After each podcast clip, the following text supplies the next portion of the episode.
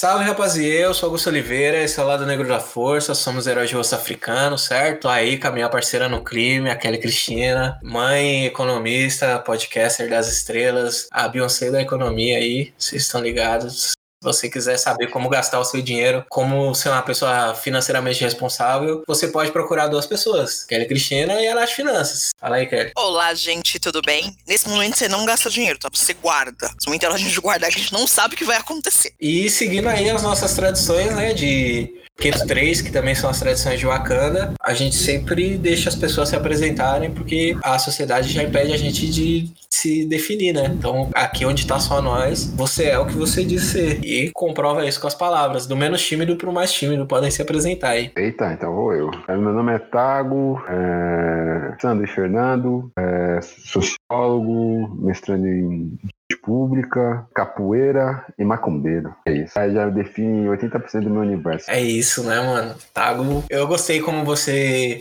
se apresentou porque você falou dos seus ancestrais diretos, né, mano? Que é importantíssimo. Muitas vezes, como você é macumbeiro que nem eu, né? A primeira pergunta que aparece quando você vê alguém diferente na roça é de quem que ele é filho. Pode ser se a pessoa é uma orixá tal ou se a pessoa é iniciada por tal pessoa, assim, mas é sempre quem, quem que vem antes de você. Pode falar, Ale, fica à vontade. Bom dia, boa tarde, boa noite. Eu sou Ale, Ale Garcia. Eu sou escritor e criador de conteúdo.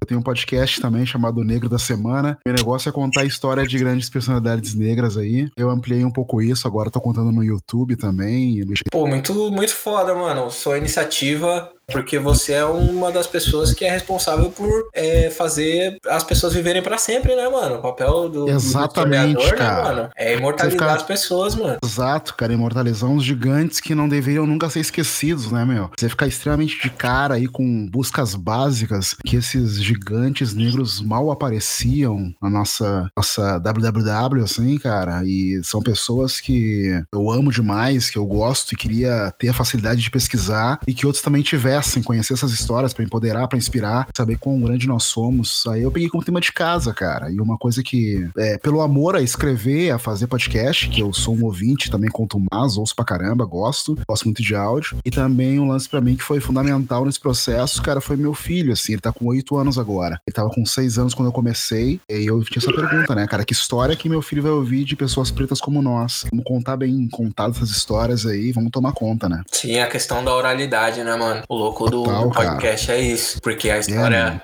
é, ela vem do jeito que, sei lá, né? Eu e o Tago aqui como macumbeiros declarados. A história a gente aprende lá sentadinho no chão da roça, mais baixo que o nosso mais velho, sempre. E quando a gente for transmitir o nosso mais novo, vai ser da mesma forma, porque eu acho, eu acredito muito no valor das tradições, né? Como aqui no nosso podcast a gente tem as nossas tradições também, mas é importante que é, a história ela não fique nessa barreira linguística do da escrita também, né? De certa forma, a, a escrita ela também limita a gente e a nossa voz, a, a, nossa voz eu acho que ela traz um, uma propriedade para a história que o texto ele não tem essa capacidade, né? Até o próprio cinema, do, no, no recurso primeiro cinema, né? Mil, 1900, mil, 1900 até 1910 e tal. Esse, essa falta, essa ausência, né, do som, ela limita, né, mano? Pra caralho, assim. Não que pessoas que não escutem, elas não consigam ouvir de outra forma, né? O, o visual para eles é a audição também. Mas essa, essa questão de você receber a informação de outra pessoa, esse, esse que é o bagulho, diretamente de outra pessoa, sabe?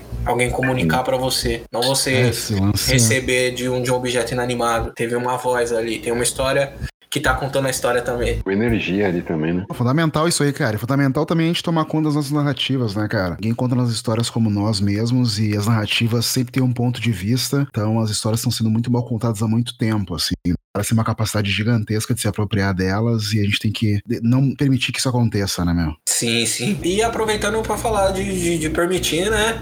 A gente que não permite que nossas histórias morram, tem aqui no lado negro as perguntas de sobrevivência, né? É, a primeira pergunta é o overrated, né? O que é superestimado aí. Pode ser qualquer coisa, desde um artista aí da música pop, ou do rap, ou de qualquer outro gênero, até um um condimento, um vegetal, uma refeição, um prato, uma parte do prato que, que vocês gostam, até uma questão mais, mais séria, assim. Se bem que eu acho que comida é coisa séria pra caramba, assim, porque comida, não sei, né? Tá tudo, tá tudo conectado junto, junto no axé tá tudo conectado. No axé a gente faz comida pra caramba, assim. Tudo começa na cozinha. O axé começa na cozinha, né, mano? O que que, o que, que é superestimado? É. Vou, vou, vou, vou falar o que me passou pela cabeça agora. Assim, eu acho que o que tá superestimado de certa forma, é a, é a, capacidade, talvez, das pessoas acharem que apenas a internet, né, ou as redes sociais, elas são, de certa forma, o motor das, das, das transformações humanas, assim,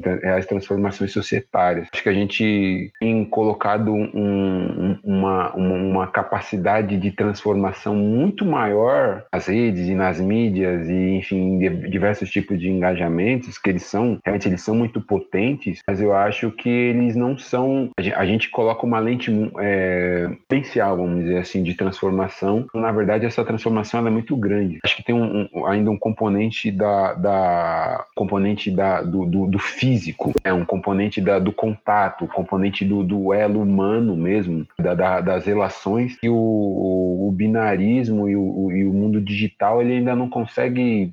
E para mim são esse, é esse, é nesse lugar, é nesse lugar lugar do físico, é nesse lugar do territorial, é nesse lugar da, da dos contatos humanos e, da, e, das relações, a potência das transformações elas são muito mais avassaladoras, muito mais potentes. Então acho que é isso. Para mim é, é superestimado poder, a, a olhar de transformação que as redes sociais são capazes de fazer. É transformativo, mas não tanto quanto a gente acha. Pô, deixa eu pegar uma carona aí nesse overrated do, do Tago aí, concordo muito com ele, cara. É, porque eu ia eu ia sintetizar um pouco, falar em que overrated são as hashtags, né? Elas são um símbolo demais esse, esse superestima, dessa superestima que as redes sociais têm em relação à transformação, né? Acho que fazer um paralelo muito grande sobre as redes sociais serem capazes de mobilizar, aí até semana, semana passada, vi um vídeo que o Emicida largou nas redes aí, relembrou um, uma fala muito importante do Stockley Carmichael, né, cara, que foi um ativista negro foda nos Estados Unidos pelo movimento dos direitos civis, e fala a diferença entre se mobilizar e se organizar. As redes são fundamentais para mobilização, elas mobilizam demais, né? E a mobilização tem a ver com emoção. Vamos lá, vamos fazer, vamos para as ruas, dane-se o vírus e vamos arrebentar tudo. A organização é uma coisa diferente, uma coisa de longo prazo prazo, uma coisa que precisa de raciocínio, uma coisa que precisa muito claro onde tu quer chegar. é para trazer conquistas de verdade. A mobilização não, a mobilização é para realmente movimentar algum instante. Mas eu acho que as pessoas têm que utilizar as redes para se mobilizar, aí se encontrar muito e ter um contato mais humano realmente para se organizar, fazer com que as mudanças aconteçam de verdade, né? Não seja tudo realmente emocional, mas seja cada vez mais cerebral. É, eu acho que eu, eu sou uma pessoa que eu gosto muito de sintetizar o que as pessoas dizem para eu poder absorver melhor, assim, que, que me ajuda bastante. E como músico, né, acho que a principal ferramenta pela qual eu consigo absorver conhecimento e buscar é, e ter as referências que eu não entendo e depois buscar, seja num texto acadêmico ou num, num, num texto mais histórico, é eu tô olhando, inclusive tô olhando pra foto dele aqui, a imagem, a ilustração dele. É o Gil Scott Aaron, né, mano? Que é um do, dos pioneiros da música preta, um dos pais do hip hop, que a revolução não vai ser televisionada, né, mano? Essa frase é, é importante e eu acho que conforme as novas tecnologias vão se apresentando, elas vão substituindo, né? Porque já, já vi pessoas parafraseando o Gil Scott Aaron, sem saber quem foi o Gil Scott Aaron, que é o, a falta grave, vote três casas, né, mano? Na verdade, vote todas as casas. Se você gosta mesmo de rap, se você gosta mesmo de, de música preta e não conhece o Gil Scott Aaron, você tá gostando de música preta errado, assim. É, nesse momento me permitindo também cagar regra, assim, que é uma coisa que acontece muito nas redes sociais, né? Tipo, se você não postou o quadradinho preto no dia de postar o quadradinho preto, você não está sendo antirracista certo. É, você não está lutando pela sua vida da maneira apropriada, né? Hum. Mas eu acho que é um desafio tecnológico que a gente vai enfrentar por muitos e muitos anos a partir do, a partir do ponto de que todas essas tecnologias elas servem para facilitar a comunicação em massa, né? Antigamente a gente a, a única tecnologia que a gente tinha para se comunicar em massa, né, a primeira de todas é o pau, né, que é a palma. Aí depois ela veio e foi evoluiu e foi para a primeira internet de longa distância, que é o atabaque, né, mano, que é o tambor, que a gente consegue ouvir mais longe. Tudo bem que isso chama mas a palavra, o toque, o olhar direto, né, mano? A gente vê as coisas através dessa caixinha mágica. Ela serve para sensibilizar a gente de certa forma. Você vê o sofrimento das pessoas que a gente não via, que a gente sabe que existe, né? Se você vive no Brasil, você sabe que violência policial é uma pauta desde que existe polícia e que boa parte das polícias elas existem como a evolução dos capitães no mato, né, mano? De, de procurar essas pessoas que se parecem com a gente, que foram sequestradas e vieram nessa condição. E mas o fato de você poder ver esse bagulho, só que também o fato de você ver várias vezes e de você na mesma caixa, no mesmo quadrado, na mesma rede social, em um minuto você vê esse abuso de, de autoridade, essa falta de respeito com a vida humana, né, mano? Na caixa de baixo você consegue ver uma piada, na outra caixa você consegue ver o neném fazendo uma coisa fofa, um gato caindo, se assustando com, com um pepino na, na sala de estar. Desumaniza essa violência, né, mano? Tira todo o peso que ela tem. E então é uma faca de dois gumes, né, mano? Esse bagulho. Que na verdade é uma frase que não faz muito sentido. Uma faca de dois gumes pode ser uma espada ou uma adaga, né? É que na verdade as pessoas não entenderam ainda que a, o mundo real e a internet é a mesma coisa. Então, ali dentro você cria uma persona, que às vezes essa persona não corresponde a, ao que você manifesta no mundo, bem entre aspas, no mundo real, e você acha que a tua como é que eu vou explicar?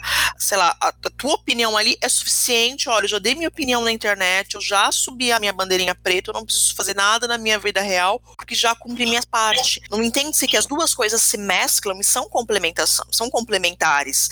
Então, sei lá, como pessoa preta, e eu fui uma pessoa preta que cresceu no meio de sem outras pessoas pretas como referência, na internet foi encontrar muito dos meus pares, gente que parecia comigo, gente que pensava como eu, mas em contrapartida rola uma desumanização gigantesca. É, tem a, a morte de uma, mais uma criança que poderia ser qualquer um dos meus filhos. Aí vem o meme do gato. Aí vem mais uma notícia de que o mundo tá acabando.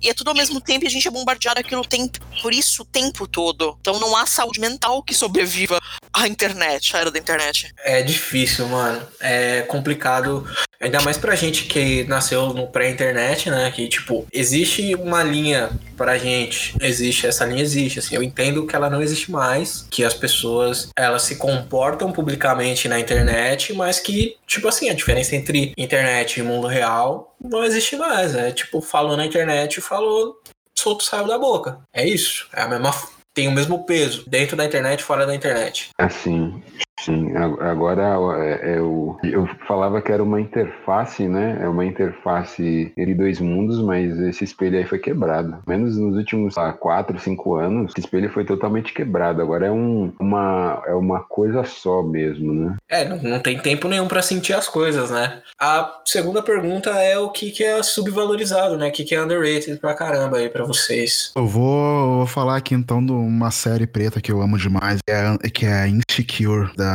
Issa Rae, que é uma atriz e ela também é criadora dessa série. Começou no YouTube, começou a fazer um sucesso gigante lá, chamou a atenção da HBO. E agora tá na quarta temporada já. Uma série sobre mulheres negras, amizades negras, é, relacionamentos. Gosto demais, gostaria que todo mundo estivesse assistindo. Acho que ela é subestimada em relação à potência que ela é, assim. Pô, assisto pra caramba, hein? Assisto. Assista. A gente já gravou, inclusive, as três primeiras temporadas de, de Insecure, podcast tá bem legal. Eu acho uma série muito foda, assim. Pelo menos boa parte da, da comuni das comunidades que eu faço parte, assim, é um ponto de discussão que eu tô evitando, porque eu vou fazer mid-watch da, da série e assistir tudo de uma vez e tentar entender, assim. A Issa Rae, eu acompanho ela há muito tempo também. Eu acompanho ela desde esse tempo do YouTube, que ela tinha um programa dentro do canal dela que chamava Awkward Black Girl. E é bem louco, né? Porque ela tá usando a porta que ela abriu na, em Insecure, né, dentro da HBO, né, dentro da Warner, não sabe, a HBO, a HBO é uma subdivisão aí do, da Warner, que é a subdivisão da Time Warner Company.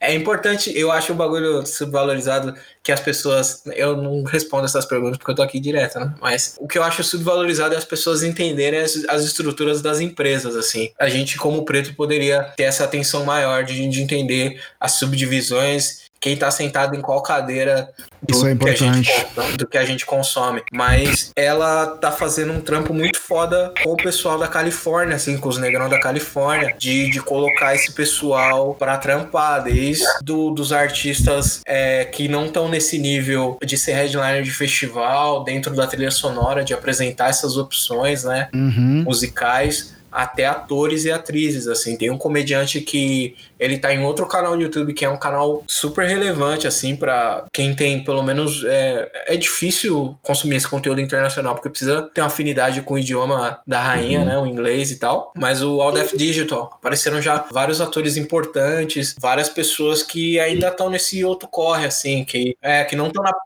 não estão na periferia da, do, do, da criação de conteúdo, mas ao mesmo tempo elas não estão pegando cheque de seis dígitos, assim. O cara não tá ganhando sim, 200 mil, 300 mil dólares para tocar um projeto de, de, de três, quatro episódios, de uma temporada de, de uma coisa simples, barata no YouTube, sabe? É, tem uma galera crescendo com ela ali mesmo, as atrizes que são as amigas delas no seriado são umas minas que vêm do stand-up comedy, né? Ela traz uma, um pessoal preto aí que tava bem crescendo para crescer junto com ela. Acho que, assim como o Atlanta também é uma série que tem um cuidado muito específico com questão de fotografia e iluminação para a pele de pessoas pretas, sabe? Uma série que tem um interesse e uma atenção muito especial com isso, assim. Filmar bem, filmar de noite, toda uma estética, toda uma questão de maquiagem e tipo de luz. Várias outras produções que não tem pessoas negras, né, na, na parte técnica acabam esquecendo, assim. Acho que é nem isso, né? A pessoa ela não sabe. E ela é ignorante em relação a isso. Ignorante em saber não... que tem que saber, né? Porque ela não tem contato, assim, né? Porque Hollywood é um rolê bem homogêneo, assim. Se a gente for parar pra pensar quantas séries não,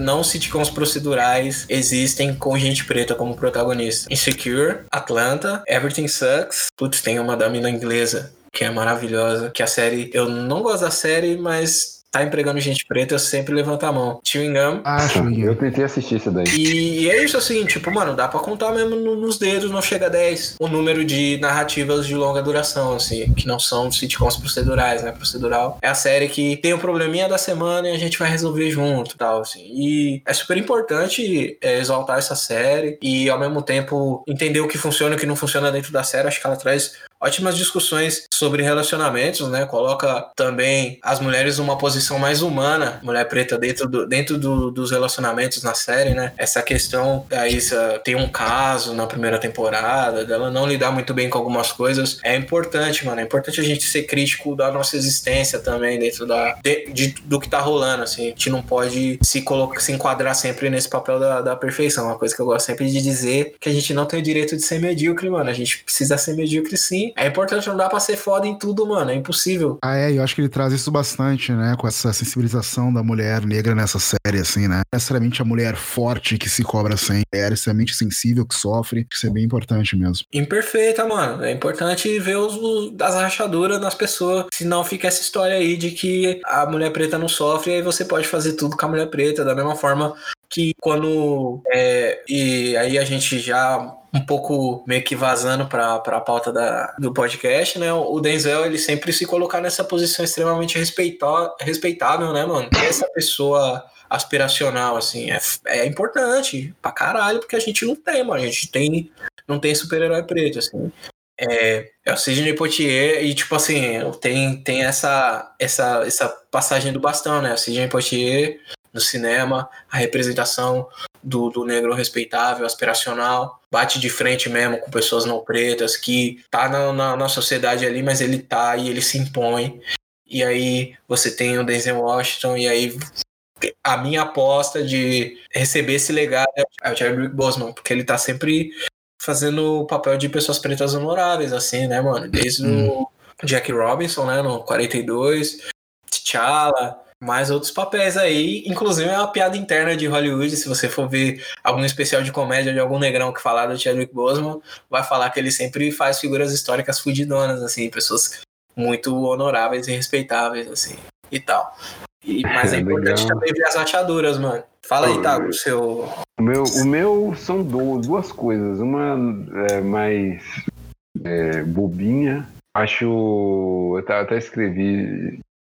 Lloyd lançou um novo. Um novo um, acho que não sei se lançou um novo single. E, cara, eu, eu vi o single, vi a música, eu fiquei escutando a música. Ah, mano, acho que no primeiro dia que eu vi, eu escutei mais dez vezes. Cara, como é que, como é que o Lloyd ele não tá no mesmo patamar do Bruno Mars, cara? Sim, na minha cabeça não entra, na moral.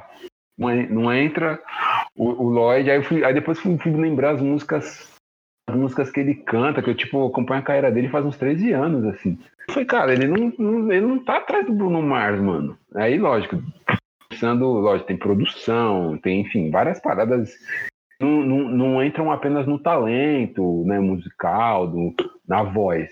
Tem várias paradas ali que, que, que interse interseccionam, né? Mas eu falei, pô, ele é muito subestimado. Para mim, ele é, assim, muito. Ele é muito subestimado. Pode. E Sim, é segunda... um artista que tá, tá, tá aí. Que... E é legal você ter dito isso também, porque tem vários artistas que só tão, que estão, né? Que existem. E que as pessoas elas não, não vão lá e celebram eles da, da mesma forma, assim. Uma pessoa que eu vejo assim é a Alcione. Eu acho que a Alcione é a maior cantora do Brasil, eu não acho, não tenho certeza. E as pessoas elas ficam moscando, falando que é outra pessoa, ou que não fica pagando pau pros gringos aí, sabendo que os gringos pagam mal pau pra Alcione e que a Alcione ela traz um, uma verdade, uma sensibilidade pro, pra visão da mulher preta sobre o romance e sobre as questões da vida aí que ninguém traz, mano. Desculpa te interromper, tá? Eu, eu acho que, que aí só. É, eu, eu, eu tô numa pegada de. No, geralmente nos começos do ano, é um artista para conhecer o trabalho inicial deles, né? Eu fiz isso com o Milton, fiz isso, enfim, com né, Gilberto Gil, com o Steve Wonder, e nesse ano eu comecei a escutar os álbuns da, dela, da Alcione, no início da carreira dela. Eu olhei assim e falei, mano, a gente, acho que as pessoas não têm a menor ideia do que é filme. Eu, eu, pega pega uma, uma fase, uma fase de um, de um, determinado tipo de música que ela canta, que eu acho que é, é impressionante assim, mas como se esse, esse último perfil musical, a Alcione canta, é, é, é, é obliterasse o todo to, tudo que ela já produziu, tudo que ela já cantou. Ela Mas é o Brasil boa. é assim. O Brasil tem é capacidade de fazer isso, né, cara? Ela é muito versátil, muito na real, né, mano? Isso, isso que é o. Tem o, tem o meme, né? Isso que é foda. Que ela é muito versátil, mano. Ela entrega tudo que ela quer. O que ela quiser fazer, ela faz. Se ela quiser aí fazer o disco, o cover do Guns N' Roses, ela vai lá e faz e vai ficar bom. Cara, a segunda coisa que eu acho que é subestimada, aí é uma parada mais eu acho que a gente subestima a filosofia, mano. Aí, como eu digo filosofia, não estou falando da filosofia, filosofia branca, né? A filosofia aristotélica, socrática. Acho que a gente, a gente subestima as nossas filosofias. As nossas filosofias como elementos de, de, de uma transformação do nosso olhar mesmo da realidade, saca? Porque a gente tem, através das, das culturas pretas, um, uns fragmentos é, filosóficos e culturais muito potentes, assim. A gente fazer frente com uma filosofia ocidental totalmente materializada, totalmente pensada na razão, enfim, razão e emoção, essa parada meio, né, enfim, prática, pega, enfim, e eu acho que essas outras, esses outros olhares que a gente acaba traduzindo como cultura, como artes negras, é, a gente não, não, não esmiuça. A gente acaba ficando na superfície da cultura. Superfície, quase como um fetichismo mesmo nosso. Pensar o, a, a, beleza, pensar o, a perspectiva estética desses, desses é, é, dessas manifestações culturais e não, e não entender o que, que elas dão de chão pra gente, o que elas dão de base pra gente pisar. E, cara, isso daí é uma parada que eu falo, mano, como é que a gente quer propor uma realidade totalmente diferente se a gente não pensa a filosofia aí eu digo filosofia, eu penso chão cognitivo mesmo. Então, de a gente pensar uma outra, uma outra mentalidade para a gente olhar as nossas vidas, olhar as nossas relações, olhar, enfim, o mundo. A gente não, não, não, não, não partir para esse, né, para uma parada muito mais interna, né, muito mais profunda, para pensar a transformação, a gente ainda vai estar tá reproduzindo, a gente vai estar tá fazendo uma reforma, não uma transformação. Eu acho que a gente subestima esses aspectos né, mais. Parecem ser, quando a gente fala filosofia, fica uma parada muito chata, né? Chato, tipo, é, sei lá, muito acadêmico. Cara, mas às vezes a filosofia tá no que a sua avó fala, mano. no que a sua avó fala para você, tipo, ó, tipo, um, olhar, um olhar de vida da sua avó, mano. Então acho que a gente precisa botar mais, mais ênfase nesse a filosofia nossa, sabe? Uma parada nossa é olhar as nossas culturas para além do que tipo, o branco olha as nossas culturas e também além do modo como a gente tem olhado. É, é realmente vestir, vestir a camisa e, e, tipo, mano, pegar esse óculos que, que olha e, e, e, se amalgama com o mundo e como é que a gente pode usar isso para no nosso benefício mais psicológico mesmo, mais interno. É, nos falta um pouco mais de profundidade profundidade nisso. Sim, sim. É, essa sua fala, ela me lembra muito o irmão de santo meu, o Éder. Quando a gente tava lá na casa de Candomblé, tinha uma, uma Bian que é, tipo, meu conhecida, assim, é, nossa, que começou a colar e ela começou a falar umas coisas, assim. E aí a gente tava discutindo sobre isso e aí falou assim, mano, é, o que ele falou, ele falou, tipo, você tem que vir pela casa de Candomblé, mas tem que vir sem folclore, mano. Tem que ficar imaginando um, folclore, um, um misticismo exótico sobre o que tá rolando, tá ligado? Tem que viver o bagulho do jeito que ele tá, como ele tá posto. Não tem que ficar imaginando que vem de um de um a energia que for precisar explicar vai ser explicada através de você realizar um ato, tem um Itan que vai justificar e na hora que você tiver que aprender, você vai aprender. Você não vai dissecar nem o candomblé, a nossa filosofia, a maneira como a gente vive. Da mesma forma, você não tem que mistificar que é para ser místico, vai ser místico na hora que for místico. O tempo das coisas. Eu lembro que você falou um bagulho das pessoas que estudam capoeira e se meio que pega todas as faixas e foge para outro estado e fala que é mestre, assim, que não tá respeitando o tempo da capoeira. Tem que é. respeitar o tempo das coisas, mano. E é outro tempo, né? É entender o tempo das coisas. A filosofia também tem o seu tempo. Às vezes você tá ouvindo um bagulho que só vai bater, só vai fazer sentido para você, né? E essa questão que você falou mesmo, desmistificar a filosofia. para mim é isso, filosofia sem folclore, né, mano? Entender a maneira como a gente vivia e tentar tirar a sabedoria dali, né, mano? Do jeito que fala, do jeito que percebe o mundo, não só ficar nessa de, sei lá, gente... falar um bagulho que não existe, mas vai fazer sentido quando eu falar, sei lá, a fruta que cai no chão é mais fácil de comer do que a fruta que tá na árvore. E embaixo escrito provérbio, provérbio africano, tá ligado? Não é isso.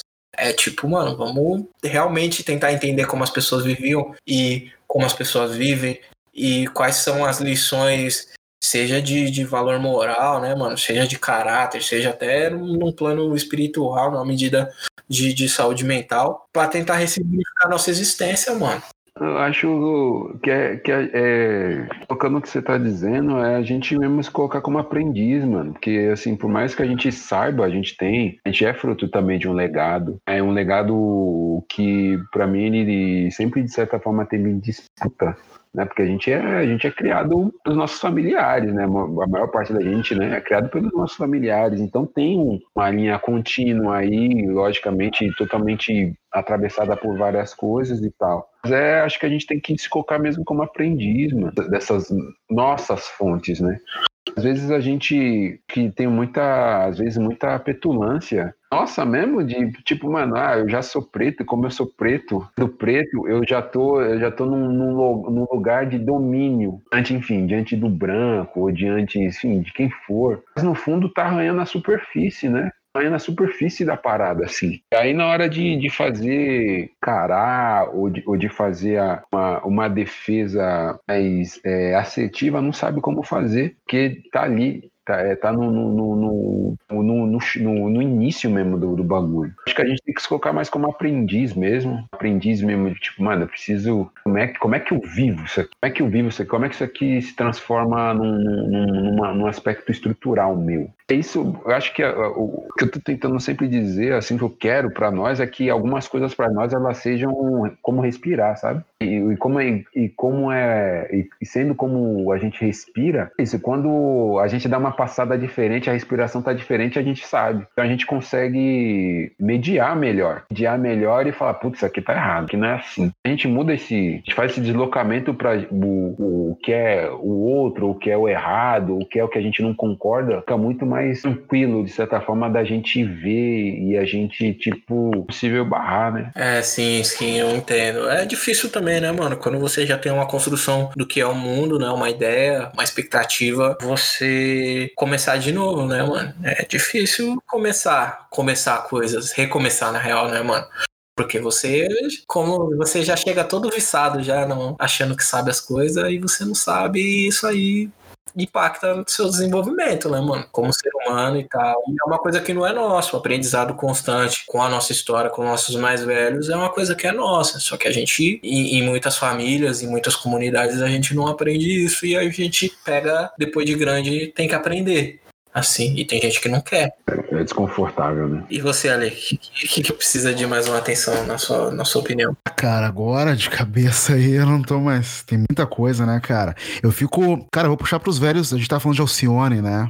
Eu fico muito bolado com um pouco olhar e lembrança que a gente tem com os grandes sambistas que a gente tem aqui, né, cara? Mesmo faço esse meia-culpa, né? Eu tive a sorte de crescer num ambiente que meu pai tinha muito vinil, assim. Eu cresci desde cedo ouvindo esses caras aí. Fala João Nogueira e o, o Milton Pimento. E agora eu tenho resgatado essa galera aí no podcast. Fiz um episódio sobre o Cartola, cara. E aí, um, ser um gênio completo, cara. E quando né? E quando eu faço isso, eu vejo uh, o fator do cara, o fato do cara ser negro, né? A grandiosidade desse cara crescer na periferia total, na mais absoluta pobreza, ser realmente um, uma pessoa genial que foi lá e autodidata, aprendeu a tocar violão. O cara compôs mais de 500 sambas. Hoje dão grana pra uma galera e o cara morreu na, na, na miséria, né? Com uma casa entregue pela prefeitura. E aí quando chega o conhecimento de um moleque da periferia de 16 anos, de alguém que tá ouvindo o podcast, que vida desse cara, eu fico muito feliz, assim, porque muitos de nós não sabemos que nós somos capazes e não conseguem se dar conta da grandiosidade de artistas como esses. Que o Brasil tem esse eterno complexo de vira-lata, né?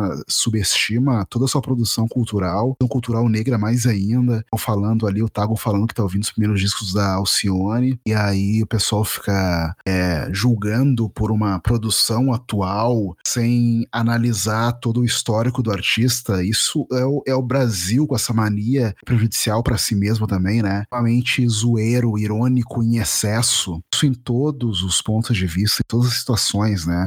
Que o Brasil é um dos únicos países que consegue ironizar e fazer piada com o coronavírus, né? Então isso é triste porque traz um apagamento de artistas sérios e fundamentais, né? De não, não se olhar para eles com o respeito que eles deveriam ter. É, a gente ainda tem que celebrar, acho que a gente ainda tem que celebrar, é, porque, enfim, a gente ainda tem um, um tipo de acesso e pode fazer alguma coisa em relação a biografia, a discografia desses grandes artistas, obras, enfim. Eu fico pensando é isso. Eu, eu tô apaixonado pelo samba, assim. Eu, eu, me, me, vejo hoje é, super apaixonado pelo samba. Tanto que eu tô, tô lendo o livro do Ney Lopes e com, com, o celular aberto na mão, que aí eu, qualquer nome que ele fala lá, eu abro e vou procurar, e, e, aí vou ver que tem um documentário sobre o cara, sabe? Tem um documentário. É, tem uma. uma é, é isso.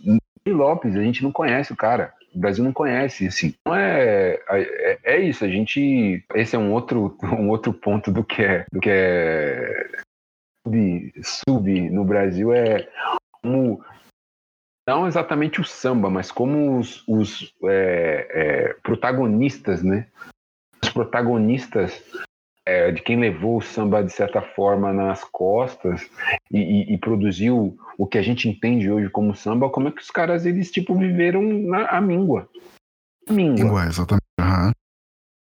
Aí quando veio aquele projeto usurpador do samba e branqueador do, da, da bossa nova, né? Veio aquela elite branca roubar nossas batidas, transformar aquilo em mais uma cultura elitista, mais uma usurpação da, da nossa cultura negra, né? É muito revoltante, cara. É, mano, eu acho que sim. Ao mesmo tempo, também não dá para esperar muito do país onde o Roberto Carlos é rei e o Tim é só Maia, tá ligado? Eu uso a frase ao contrário, que o Tim Maia é rei e o Roberto é Carlos, quando eu vou falar. Mas é, é, é, bem, é bem sofrido, né, mano? Tipo, até na, na, na, na, música popular atual, né, mano? A música pop do Brasil aí na MPB do presente, que é o funk, né? E, um pouquinho do rap, a gente vê esse processo de higienização aí. Tem o abusador sexual de cavanhaque e tem a outra pessoa aí que é afroconveniente, que todo mundo já sabe quem é. Mas Sei lá, mano, tem, tem, tem. A gente sempre tem o Michael Jackson, sempre tem o Morcione, que o bagulho é inegavelmente foda e todo mundo vê, assim. Só que as pessoas, elas também não têm o direito de só ser, assim, de só tá, de estar de, de tá ali no meio, de, de ser lembrado e, e ser celebrado, assim. Tem pessoas geniais que estão aí, mano. A história do samba é uma história de, de, de, muita frustração, assim, nesse, nesse sentido, acompanhar a história do samba. Eu tive o privilégio de poder conversar com o seu Nelson, né, Nelson Sargento e é esse rolê, mano. Ele fala do samba como ele estivesse falando de, de uma companheira de muitos anos, de um companheiro de muitos anos, de um irmão que, que também foi pai, assim. Só que as pessoas eles tratam diferente, né? Com a ingratidão, assim. É muito ingrato, né, mano? Com, com nós. O rolê é muito ingrato. Você citou ele, né, o seu Nelson, cara, e você viu que, que ele botou os vídeos, os, os LPs dele pra, pra vender, 150 LPs, botou o Ernst dele, vender para pagar é, aluguel, cara. O cara desse tem que ser milionário, é, é tem que, que ser milionário. O cara do Nelson Sargento tinha que estar tá, ser dono do Exalta Samba. Assim. Esse que era o Nelson Sargento tinha que ser fala, tinha que falar ferrugem, não é, não é o cara. Exatamente, não vamos dar cara. dinheiro para ele, vamos dar dinheiro pro outro cara. Ele tinha que ser dono de gravadora, esses caras tinham que estar tá nessa posição. Tinha que fazer o que está acontecendo agora pela primeira vez na América do Norte com tipo Jay-Z, ser o bilionário que fala, pô, o cara vai perder a audiência para defender a memória de uma pessoa preta. Eu vou pegar o meu jatinho e vou emprestar para ele ir. Tem que fazer esses power play, mano. De, de contratar os lugares, de comprar os lugares. É, Cristal é racista, eu vou comprar o meu champanhe, vou fazer o meu champanhe, nas minhas músicas eu falo do meu champanhe e afundar Cristal, mano. É nesse nível que tinha que estar, tá, mano. É isso, essa a expectativa que eu tenho é, e essa esperança que eu tenho quando eu vejo, tipo, a maneira como o MC da conduz o business dele, assim. Tipo, muitas pessoas podem não concordar com algumas outras partes, mas a maneira como ele conduz o business. E nos últimos anos, a maneira. A gente até teve uma conversa privada sobre isso, Tago e eu, e o pessoal do Cartel do Nilo, sobre como a percepção de alguns posicionamentos do Emicida tem sido vistos numa luz um pouco melhor agora, assim, porque, tipo, o pessoal era bem combativo, assim, bem tinha uma resistência muito grande sobre a imagem dele. Eu, como músico, posso falar com propriedade porque quando ele não era inegavelmente a pessoa do rap que sabe fazer negócios dentro do rap, tinha muito questionamento sobre isso, né? Sobre como ele conduzia os negócios e como ele se conduzia como preto dentro da indústria. Hoje em dia não, é uma não questão, assim. Todo mundo já sabe. Porque tava lidando. Qual era né? o questionamento tipo, principal? Tá lidando. Assim. Tá sentando na mesma mesa que as pessoas que não são pretas e tá ganhando esse dinheiro. dinheiro. E tem que ganhar esse dinheiro, tem que ganhar todos os dinheiros, mano. Claro. Se vendendo. Exatamente. E o questionamento era o quê? Tava se vendendo, é a mesma coisa que questionaram o Racionais nos 2000, com os assim. brancos se vendendo. Porra, é assim, mano. É, pelo amor de Deus, cara. É Sim, assim e aí grana, é o que eu de gosto de falar, tudo, mano. No Brasil, as pessoas são tão racistas que elas gostam menos de preto do que de dinheiro. O problema que a gente tem não é um problema, é um problema de sistema operacional aí das pessoas, né, o capitalismo e tal, é uma questão para nós sim, mas não é a principal questão, porque as pessoas gostam menos de preto do que elas gostam de dinheiro, mano. Várias oportunidades, mano. Nelson Sargento, olha o, o tamanho do Nelson Sargento. Para as pessoas não conseguirem encontrar maneiras de ganhar dinheiro em cima dele e dar dinheiro para ele também, tá ligado? Não, nem só dar dinheiro para ele, né? Pode ser o mais escroto possível, ganhar dinheiro em cima dele, assim, da maneira mais escrota possível as pessoas preferem não fazer isso, não ganhar dinheiro, do que de alguma forma colocar uma pessoa preta numa posição onde ela pode se beneficiar de alguma forma, tá ligado? E a gente tá quase cancelando o podcast pra ficar falando desse tipo de coisa. Vamos lá para a última pergunta de sobrevivência, que é o conhecimento que vocês querem passar para a comunidade, para nossa comunidade aí. Pode ser qualquer coisa, desde uma receita de bolo, um, um, um truque para ficar com o cabelo da hora assim e se arrumar durante a manhã, até um conhecimento profundo de, sei lá, um conhecimento técnico profundo assim. Vocês sabiam que a bateria de delay foi desenvolvida pelo baterista do Prince em 1986? Caramba. Tago, Tago começa aí, Tago? Cristi... O Kelly, talvez você. É que a Kelly é de casa, aí a Kelly de casa de cada não fala. Beleza, eu começo. Eu, eu acho, eu, como eu tenho trabalhado com, com essa questão, é, esse ponto das masculinidades negras, assim, é, eu acho que o que a gente precisa deixar, né, é, é um pouco também, talvez, do que a gente vai falar. Os homens, os homens pretos, eles precisam deixar afeto como legado, mano. Acho, assim. Que a gente ainda é muito. A ainda é muito duro, né? A gente ainda é muito. É, não é insensível, porque eu acho que os, os, pretos sentem, né? Mas eles sentem de uma forma que não, não espraia, né? Na barreira, na barreira que construiu, assim. Que a gente ainda a gente tem que pensar os, os nossos afetos mesmo como pontes mesmo afetos é, entre os nossos mesmo, entre, entre os parceiros, ah, para uma, é, uma é, talvez lealdade ou, ou, ou, ou, relação, ela não tenha os limites que, elas têm, que ela tem hoje. Porque eu acho que a gente tem, sei lá, muito. muito a, a, as relações masculinas elas são muito frágeis, né? Acho. Elas são, intensas, mas muito frágeis. Acho que, que, eu, que eu gostaria de deixar para a nossa comunidade é isso, um afeto mais. Primeiro, e aí entrando, né, um pouco no que o Augusto fala, né, do que a gente tem que, tem que abraçar essa a humanidade, né? Que a gente não tem que ser perfeito. É isso, mano. Quando eu digo a gente tem que deixar afeto como um legado, a gente tem que abraçar as nossas imperfeições, mano. E dada a nossa fragilidade, a fragilidade das nossas é, relações, qualquer coisa nós treta, nós briga, termina e não fala mais. E, e tipo, cria uma, uma, uma parada que, não, enfim, não tem mais contato, não tem mais ela, não tem mais nada. Então, o que eu gostaria de deixar, o que eu tenho, que eu tento sempre deixar que a gente melhore nisso, assim. A gente melhore nas nossas relações. E, e para mim, o melhorar do homem preto é a gente se tornar mais poroso. Tem que se tornar mais poroso ah, pra, na, na hora de receber, para a gente também poder dar, né? Às vezes não é só a gente dá o que não, é, não conseguir dar o que não tem. Às vezes a gente recebe, mas a nossa chave para dar ela é horrível. Então é, é, é, se permitir mudar pelo que se recebe também no, no, aspecto positivo. Acho que a gente tem muito a crescer com isso. Muito a crescer na maneira de, de, de transmitir um pouco mais de segurança, um pouco mais de, de sensibilidade, né? Pro, pros nossos, assim. A gente tem que da forma mudar a chave da, da, da, da visão sobre a nossa sensibilidade. Então, para mim, é, é isso. Gostaria de deixar para a comunidade, isso eu tenho tentado e é difícil. A gente se, ser mais sensível, e é sensível, eu, eu, eu tento sempre falar isso, não no sentido que está sendo posto nas discussões sobre masculinidade, né? É, enfim, sei lá, é sempre, é sempre binário o bagulho. Ah, tem que ser mais isso ou mais aquilo. Não, mas é no sentido de se permitir mesmo. Dentro da sua possibilidade, dentro do que está colocado historicamente, às vezes, para você, dentro da sua condição mesmo, no quanto que você pode avançar. E, e nesse que você pode avançar, mano, vai, porque provavelmente vai ter resultados positivos para você e para as pessoas que estão à sua volta. É sempre no sentido da gente ser melhor mesmo. Melhor não só para nós, mas melhor para quem a gente está em contato. Então, é isso, mano. Vamos ter sensibilidade, criar essa sensibilidade para poder dar mais, né? E ofertar mais. Pode, Opa, pode não, falar, Tago, tá, tá, que o Tago, Tago foi profundo aí, eu fico até, até meio, né, com medo que está sendo superficial e tal. Cara, sai dessa, mano. É, eu, pensei, não, eu, pensei em falar, eu pensei em falar em paçoca quando ele falou. Mas se tu falasse, eu ficaria com menos temor aí, mas eu vou, cara, me pegou de, me pegou de surpresa aí nessa, nessa dica desse ensinamento profundo.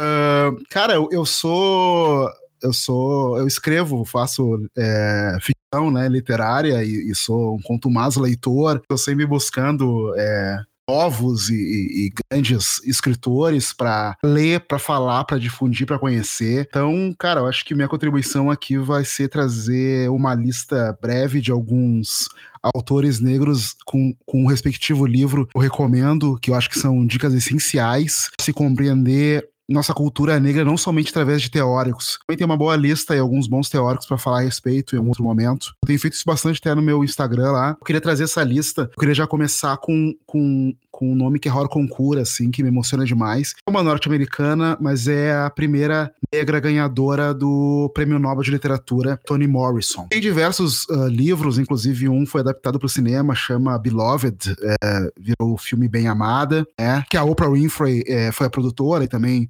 ela também é uma das estrelas. Mas eu queria falar o seguinte: é, leiam Toni Morrison, comecem lendo pelo livro O Olho Mais Azul, uma pérola, é o primeiro livro que ela publicou em 73. Realmente é de uma sensibilidade e ao mesmo tempo certa perversidade com que você é capaz de se fazer. Uma menina negra consegue se sentir tão odiada e, e sofrer tanto com o preconceito dos que a circundam, ela deseja ter o olho azul da Shirley Temple, como se isso fosse aplacar a dor que ela sente pela negritude que ela sofre na pele. Então, Toni Morrison, O Olho Mais Azul. Uma listinha só para seguir rapidamente, sem me estender muito mais. Leiam Shimamanda Ngozi Adichie, Americana, livro maravilhoso. Retornem um pouco para ler um mestre da literatura, James Baldwin, Se a Rua Bill Falasse, ou Giovanni, que é um romance lindo também.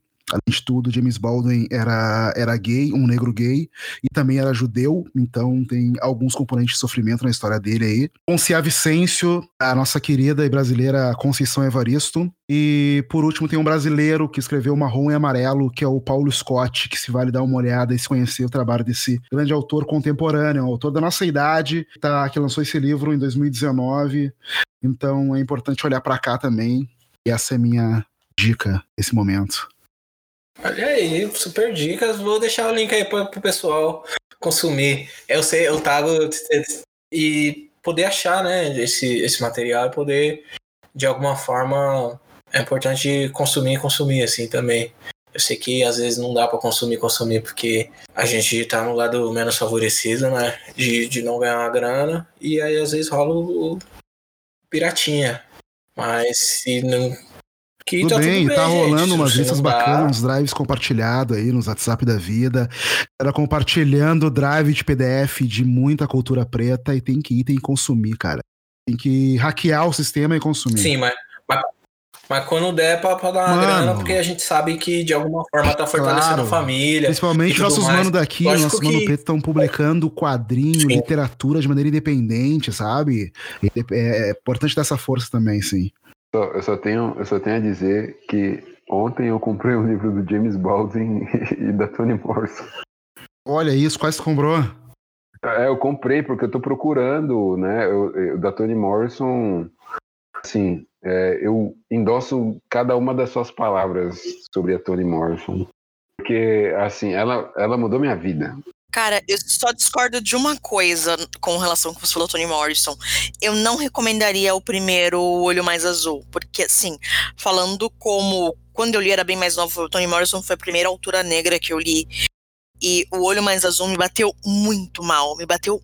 Foi muito pesado. Todos os livros dela são incríveis e eles tocam, mas esse, falando como mulher preta e partindo do ponto de vista que eu já estive naquele lugar, não sei se seria o primeiro que eu recomendaria. Eu começaria com Deus ajude essa criança, ajude a criança. Ele é ele é difícil de ler, mas ele é uma fantasia, então ele acaba sendo menos amargo do que o Olho Mais Azul. Eu, eu acho que Olho Mais Azul, eu sei que é muito pesado, é um livro muito é, difícil mesmo.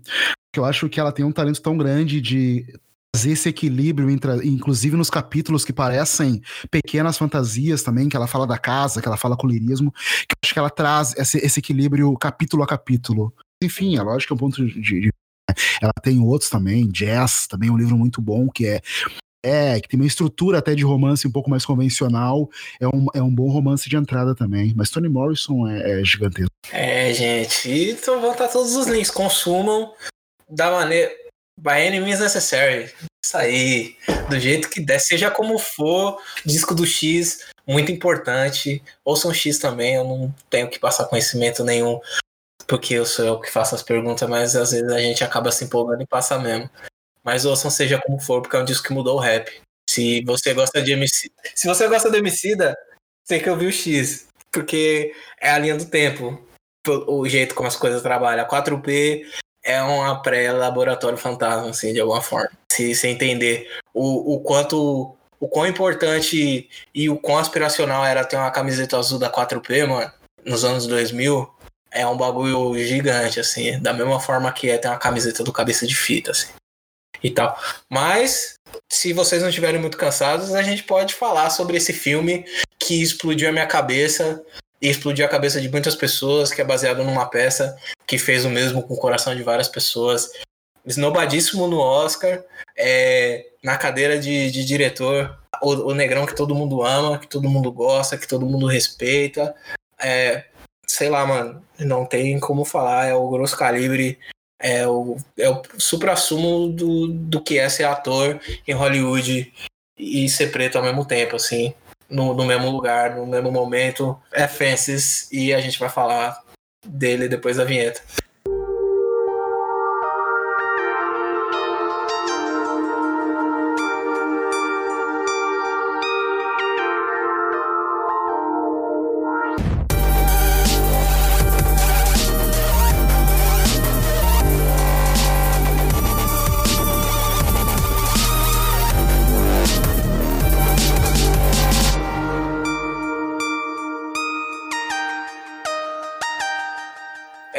Que com toda a grande obra, assim, pelo menos a minha experiência quando eu consumo um, um, bagulho que muda a minha vida é lembrar de onde eu tava e o que, que eu tava fazendo quando eu vi, assim. E o que, que vocês estavam fazendo quando vocês se depararam com o filme, né? Lógico que boa parte, sei lá, 100% das pessoas que estão nesse podcast estavam no shopping, né?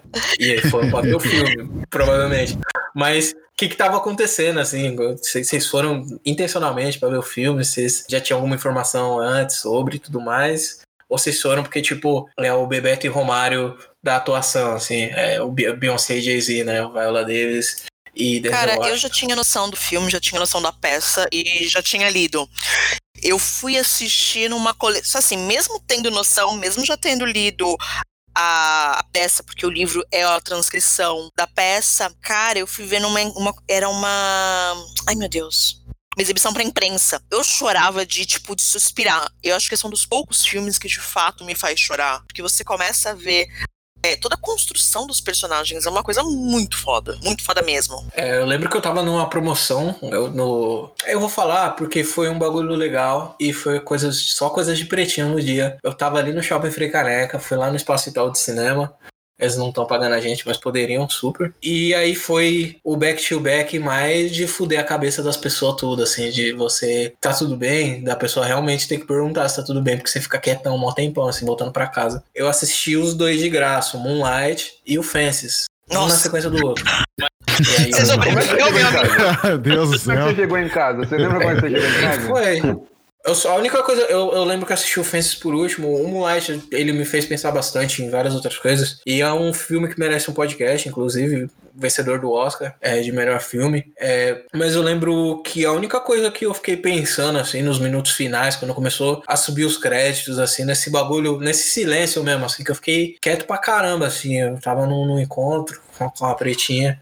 E a única coisa que eu conseguia pensar é, nossa, preciso falar com meu pai, mano. E eu não tenho, não tinha. Eu tava tentando ter uma relação da hora com meu pai, assim, de, de a gente falou no podcast sobre masculinidades dele ser um pai possível, né? Dentro das limitações que que o racismo, que a sociedade e que a criação dele impuseram, né, para ele e outras limitações é, de, de, condições e de, e de, momentos, assim. Mas eu falei, cara, preciso dar um salve no meu pai que eu consegui através do filme entender muita coisa, assim. Então eu fui para ter um encontro, assim, para ser um rolezinho, nossa, aqui pretinho curte, o Augusto é e tal. E eu acabei saindo devastado. Cara, eu, eu, eu, não, eu não sei, eu não sei porque que eu não assisti no cinema. Eu lembro do que eu tava fora do estado, eu assisti fora do estado, tava numa relação. E, pô, eu falei, levei, eu lembro que eu tipo, baixei o filme, e aí eu levei, aí vamos assistir, vamos assistir, é, assisti os dois filmes, Moonlight e, e o Fences também, foi tipo quase em seguida um do outro. E cara, deixei Fences por último. No final, eu lembro, mano, foi tipo fevereiro, fevereiro de 2017 acabou o filme, eu fiquei tão fodido. Eu, eu, comecei a questionar a minha vida, assim. Fico, fiquei meio muito mexido. O que, que eu tô fazendo na minha vida? É, o, a minha preocupação quando terminou o filme era eu não me tornar um Troy. Mano, para, analise o que você está fazendo, está fazendo as escolhas certas na sua vida, é, porque tu não, tu não pode se tornar esse cara. Não pode se tornar esse cara, então pare e analisa. Então foi um livro muito mar... um livro, foi um filme muito marcante. Eu tomei decisões, decisões muito é, após, né? Poucos dias depois eu tomei decisões muito profundas a partir do filme. Né? E fora isso, enfim, a, a dificuldade de falar sobre o filme. Eu, eu absorvi a, a, o, o que era importante para para eu fazer, né? Eu deveria fazer porque ele me, me gerou um medo absurdo do que, que, do que, que o Troy se transformou. Aí, tipo, mas fala do filme. Eu falei, eu não consigo. Enfim, é, gerou um, uma pane, né? É isso. A pane com algumas coisas que eu espero que o podcast agora a gente consiga, consiga destravar. Enfim, três anos aí dessa brincadeira. Eu me lembro que eu também tinha essa ciência de preparar para ver o filme, né? De preciso ver esse filme, a já sair as notas uh, lá fora de que tem um novo filme do Zé, eu fiquei atento desde então, já consumindo muito, porque lembro de ter tido essa, essa intenção desde que eu vi o Antoine Fisher lá, o primeiro filme que ele dirigiu, e, e, e, e a, a, é, e, a, e, a, parte ele ser um ator sensacional, acho que ele tem uma sensibilidade como diretor que me fez ver aquele filme e pensar, cara, eu ia acompanhar o que ele, o que ele vier dirigir, assim. Aí depois teve lá o grande debate e tal, mas até chegar Fences e tudo que tava em volta, que ia ter Viola, que ia ter toda aquela galera e tal, e, e baseado nessa peça realmente forte, eu eu, ah, eu preciso filme. Assisti no cinema sozinho, assim, e foi forte demais, cara, porque independente de, de meu pai não ser um Troy, tinha uns paralelos ali que eu fazia, eu sendo pai, me preocupando também não ser um Troy, é, forte o filme, cara. E agora rever ele de novo também, torei demais. Aquele irmão dele me toca muito, Gabe também. Enfim, não quero colocar o carro na frente dos bois, mas uma obra-prima, e é isso que eu me refiro, cara. Agora fui entrar, eu sei que não é parâmetro, tá? A gente sabe como é que é a cultura popular, né? Eu fui agora, por curiosidade, eu ia fazer isso ontem, acabei esquecendo, fiz agora. Entrar no IMDB pra ver a nota do IMDB desse filme. Sabe que nota que tem esse filme? no MDB? Eu, eu tenho aqui também, eu gosto de ficar vendo o é MDB. Foda, cara, 7.2, cara.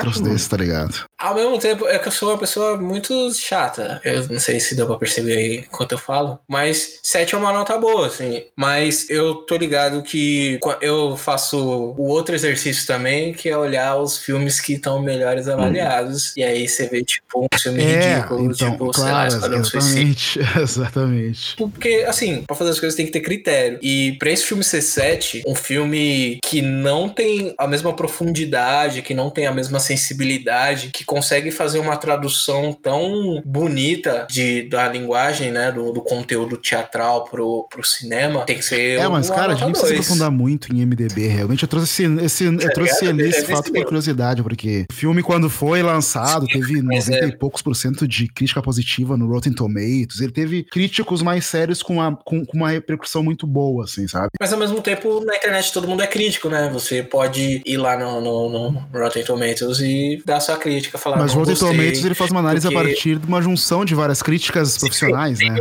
Teoricamente. Sim, tem um crítico profissional e tem o da pipoquinha, né? Também do lado, que é o Metacritic, que, que, que é outro, uma, outra maneira de, de julgar. Mas esse rolê de, de Cara, críticos. Eu, assim... ele, ele, se tornou, ele se tornou um é, rolê né? mesmo, assim. Tipo, se você, se você fizer um, um corre. Exato, existe até um os documentários assim, sobre o corre que a produção de vários filmes de Hollywood fazem para seus, deixar seus filmes bem avaliados em várias desses, dessas plataformas aí. Eu não. Eu, eu, eu, eu para os filmes do Denzel, não assisto, não vejo nada. Veio nada antes. É tipo, se eu for me decepcionar, eu vou me decepcionar olhando. Mas é muito difícil me decepcionar com o Denzel. Já aconteceu, lógico. Mas quando eu vi que era com a Viola Davis, aí me lembrou, me lembrou do Antoine Fisher, que ela também participa. Ela faz aquela uma cena. Nossa, enfim assistiu, faça-se o favor de assistir. Uma das cenas para mim que me marcaram também absurdamente do. Aí eu falei, não, essa mulher, ela é muito boa.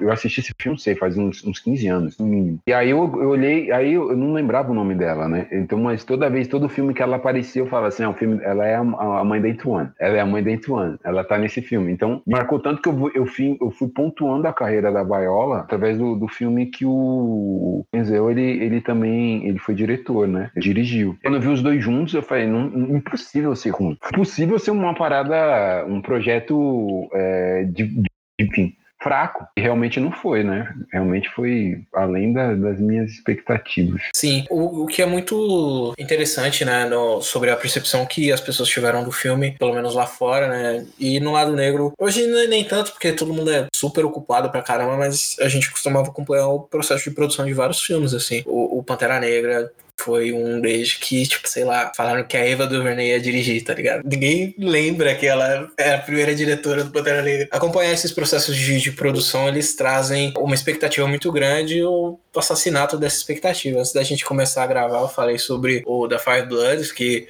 tipo assim, eu tava eu sigo o Spike Lee no Instagram, então eu vejo tudo que ele posta, todas as um bilhão de fotos de jornal que ele posta todo dia com a mesma legenda. Até, tipo, tô gravando o filme, acabei de gravar o filme. Olha o trailer do filme, olhei e aí reviveu meu interesse de uma forma absurda, assim, né? Mas é, esse processo de, e todo esse cuidado, né, de, de como foi construído o filme, desde esse processo de, de pré-produção, a produção, a, a imprensa, o trabalho com a imprensa foi um trabalho muito delicado, assim, porque é um filme, apesar de é um filme que ele, dizer, ele é, é um canhão de vidro, né, mano? É um filme que ele tem um, é um tiro fudido, assim, na, na, na cabeça no, das pessoas, é um soco no estômago, né, mano? Mas ao mesmo tempo ele é um filme muito delicado, é um filme que ele aborda as coisas com muito cuidado.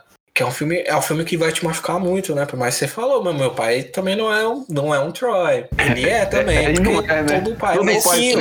Ele é e não é. Todo pai é um pouquinho, mano. Todo pai é um pouquinho. E você começa a ver as relações dentro do, do, do filme, né? Como, como elas vão se desenvolvendo e em algum momento você vai ver uma interação sua com seu pai no filme. Ou alguma coisa que você concorda ou discorda muito forte, que você fica tentando correr, assim. E chega na cena que a gente gente comentou antes de gravar, que eu falei que ia falar de novo e tô falando de novo, que é a cena do Você nunca me disse eu te amo. O que, que você sentiu? Que não, não tem como falar o que, que você sentiu, né? Porque, tipo assim, mano, você nunca disse eu te amo, é tipo, ok, eu, eu, tô, eu, tô, com, eu tô com você. E aí ele pega e fala, tipo, abre a geladeira e você tem um tem teto, você tá vivo, uhum. eu não uhum. fui embora. A primeira vez que eu vi a referência à peça foi o Chris Rock falando isso, assim, que no meio do stand-up, né? Ele fala que coisa mais romântica que um homem preto pode dizer para uma mulher preta é que ele não vai para lugar nenhum, mano. É muito pesado, assim. Isso em, sei lá, 1998, assim. E esse esse monólogo, né? O lance de ser traduzido da peça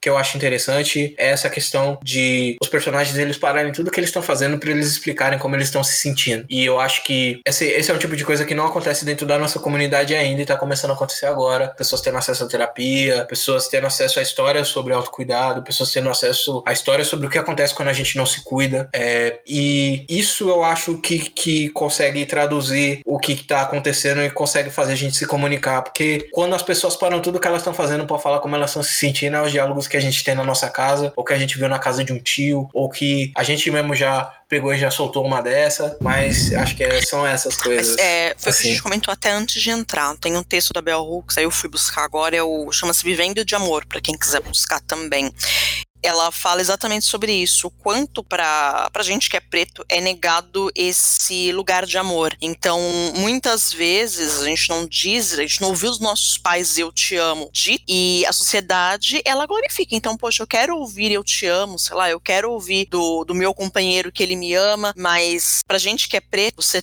ter um teto, você ter paz, você ter um, um companheiro com você já é dizer que eu te amo. Então, ter uma a cena do filme que é, uma, é bem impactante tua geladeira tá cheia e eu te amo por isso, eu não te abandonei por isso. Só que ao mesmo tempo a gente para pra pensar o quanto a gente é desumanizado, porque te manter vivo já é prova que eu te amo, mas ao mesmo tempo falta muito disso. Falta muito de ouvir e, sei lá, quando eu era criança, é, meus pais, é, querendo ou não, a gente acaba enxergando muito da nossa família no filme e eu via dos meus pais. Meus pais não eram as pessoas mais de te amo, te amo, te amo. Meu pai trabalhava embarcado em plataformas de petróleo, então ele via para casa muito pouco. E então a gente não tinha esse contato. O ouvir era, putz, eu tô te dando tudo isso, tô te acessando. As coisas precisam ser ditas. As pessoas precisam saber que elas são importantes. Não é só subentender. Esse é um processo difícil, né? Assim, eu, eu, eu tava vendo uma, um, uma frase que eu escrevi, não sei o que, que eu tava pensando na, na hora, mas é. Amor é uma casa, mas é o carinho que faz ela um lar, né? Exato. Então, tipo, é, é exatamente isso. Tipo, o eu te amo não é. Ele pode estar tá nas paredes. A gente pode estar tá dentro de uma casa e a casa ser vazia. E é, é um pouco desse amor, amor frio, né? O, o filme, de certa forma, o amor, amor do Troy, ele é um amor, ele é um amor frio por causa disso. Amor de sobrevivência, né? Sim. Então, falta carinho. Falta, é, é, é, é, interessante porque a, uma parte do filme, a, a Rose, ela fala, ela fala do que é viver com, com o Troy. É tipo um, um terreno árido, né? É, é exatamente isso. É, é, é, esse, esse é um amor. Esse é um amor, um, um, amor que ele pode dar, né? Um amor árido, amor de, de, de árvore seca. Então é, e, e, a gente acaba vendo muito, muito das, das nossas relações mesmo. Assim, é, eu não vi exatamente meu pai, porque acho que meu pai, comparado com, com os homens da época dele, era até mais, mais amoroso. Que isso não significa que ele fosse o cara super amoroso, mas eu, eu vi muito meu avô. E o meu avô ele teve uma, uma influência muito forte na minha percepção é, masculina. Então vi muito meu avô dar, não chorar, enfim, esses, esses elementos. E às vezes pensar, eu lembro de uma vez eu, eu, eu questionar se meu, se meu avô amava, amava, amava os filhos dele. É porque, assim, né, meu avô, quando meu avô faleceu, eu tinha 16 anos. Eu nunca vi, e, e aí é, é, o que deve ser, de certa forma, uma experiência coletiva? A gente pensa homens pretos, né? É o, o, o afeto mesmo o carinho. Eu, eu, não, eu não lembro nunca, nem, nem, nem na palavra, nem meu, meu avô falando um, uma, uma, um, é, um gesto mais emotivo para os filhos dele, que é o meu, meu tio e meu, e meu pai. Então, é, é, é eu vi o Troy e, e, ficava pensando também como é que impactou meu pai, como é que através desse impacto, de certa forma, também é, é, é, é isso mexeu comigo, né? Me influenciou na minha relação com meu pai. Também é isso. Tem, não, não, tinha, tinha um pouquinho mais de espaço afetivo, muito pouco, mas não é isso, não, não em termos de, das palavras, né? Eu não era, era o homem dado do, a falar ou se, ou se derramar. Às vezes a gente, quando a gente é, é menor, a gente sente essa falta, mas quando a gente fica adolescente, aí entende, começa a, a, a entrar nesse lugar do, do que é o homem, né? O homem é isso, então a gente também também, beleza. Então, se ser homem é isso, você não busca mais esse, esse, esse afeto. Não busca, não escuta mais ouvir, enfim. Você acaba emulando esse sentimento, esse, esses comportamentos. Um outro ponto que eu acho foi o que mais me bateu pesado no filme é o papel da mulher preta. Então você tem ali o papel da, da Viola, da Rose, como uma estrutura. Ela não pode se abalar. Então, por mais que ela espere, sei lá, talvez um, um, tratamento melhor do esposo, uma compreensão maior, mas não, ela não recebe e ela tem que estar ali sempre como o alicerce, a pessoa forte, a pessoa que não sofre. Então, mesmo no final do filme, quando ela se de, quando ela olha, na verdade, pode dar, nem sei se é spoiler, né, gente? O filme já tem alguns anos. Mano, o filme já é um filme, uma peça de teatro, o bagulho já é mais velho do que a maioria das pessoas do que as pessoas que estão ouvindo. Tem gente né? que é mais nova do que o filme. Sim, quando você. Ela tem que lidar com a filha da amante do marido e ela lida com aquilo com amor, é uma coisa tão dolorosa para uma mulher preta, porque, poxa, eu tô tão nesse papel de que eu não posso ser amada, eu não posso ser única, que é o papel do amor romântico que é negado para uma mulher negra. Então você, você é a mãe de alguém sempre, são aqueles, sempre aqueles arquétipos que se enquadram as mulheres negras. Então você é a mãe de alguém, você é a empregada, você, você sempre dentro de algum papel, mas você nunca tá dentro do papel da mulher que é amada da mulher que é desejada. E isso é muito doloroso, quando você tanto você acaba vendo aquilo e se reconhecendo também dentro daquilo. Não, ela precisa ser forte, criar aquela menina também, ela precisa ser forte, dar suporte pro, pro filho, para os sonhos do filho, ela precisa ser forte Por, e né? aguentar aquele marido que não a ama e não a respeita se parar para pensar. É, então é bem doloroso. E você se reconhece, acho que toda mulher precisa ter um pouco disso. É, é difícil quebrar sim, esse, sim, né? esse, papel de, esse papel de esses, esses, esses papéis, né, que as condições que a, que a gente chegou aqui no continente, que os ancestrais chegaram, né? Você tem que sempre citar no papel de o bagulho que eu gosto de falar pra caramba, porque dá um contexto, né? Porque tá acontecendo, né? Esse papel de, de, de tá, esse lugar de estar tá no modo de sobrevivência, uhum. né? Aí você tem o, os rolês, né? Você tem o papel do cuidador, você tem o papel do, do, do sobrevivente, você tem o papel do lutador, do cara que, que vai lá oferecer a, a mão para bater, tem o que vai oferecer a mão para curar. E quando a gente não tá mais nessa situação de ter que ter a pessoa que vai lá e vai dar o soco, que vai lá e vai dar o tiro, que vai lá e vai dar a facada, e a outra pessoa que vai lá fazer o banho de erva, que, que vai fazer a atadura pro machucado e tudo mais, esses papéis eles demoram um tempo para desaparecer também. E as pessoas, elas não conseguem ver além daquilo, né? Não conseguem ver além da sobrevivência. É o, é o rolê, é o rolê do, do Troy, né, mano? A resposta dele pro você não, você não me ama é mostrar que eu tô, eu tô fazendo a manutenção da sua vida. É, eu poderia simplesmente pensar na manutenção da minha vida e não da sua. Você se sente muito no direito de não, de não dar amor verbal, né? Então o cara do fazer, o cara que tá sempre repetindo, nego tem que ser duas vezes melhor, se acha nesse direito de negar o amor uh, verbal e físico pro filho, porque ele acha que ele é uma estrutura dando comida e tá dando repouso, dando uma casa para ele. Ele também leva isso para Rose quando o fato dele ter uma estrutura também parece na cabeça dele dá o direito de ter uma amante para não ter que estar tá ali, porque ele, ele diz que lá é um lugar de alívio com ela, né? Que não é um lugar onde ele tem que estar tá pensando em contas, no telhado que tem que ser consertado. Então ele realmente se imbui dessa figura que é um provedor e que, portanto, merece e precisa desse alívio de ter a amante que ele quiser e de negar ao filho uh, a manifestação do amor verdadeiro, né? Não só o filho, ele nega também a esposa. Olha, meu papel, eu já estou fazendo mais do que a minha obrigação de ser casado com você. Eu não preciso te amar, eu já sou casado com você. Olha, mas eu já estou aqui, que é a analogia do filme inteiro, já estou aqui construindo essa cerca. E essas cercas estão sendo construídas entre os relacionamentos. Tanto que cada um está isolado. E é uma coisa muito cruel. É cruel com, com o amante dele, é cruel com com a esposa é muito cruel e é cruel com a criança. Aqui assim, o lance dela acabar cuidando da menina é uma coisa que me bateu muito pesado. Porque eu tô cuidando de um fruto do não amor e eu ainda te amo. Eu ainda tenho, eu amo essa criança, eu educo, eu crio. É muito pesado. E é muito papel de mulher, você, de mulher negra. Você não tem direito a sentir mais nada. Você só tem que cuidar, cuidar e cuidar. Eu, eu, eu, eu só discordo porque eu acho que o, o, o Troy ele ama, ele ama. Eu não acho que ele não ama, ele ama todo mundo. Porque ele ama até a possibilidade, até o limite do que ele consegue. E até o limite do que ele consegue é, é que assim, eu, eu acho que quando a gente analisa a vida do Troy, quando eu falo assim, é, eu não quero ser o Troy, não é apenas por conta dessa questão do amor, né, de como ele lida, porque isso é uma consequência. A amargura dele, minha amargura dele tem, logicamente, um pouco da relação dele com o pai, ele fala,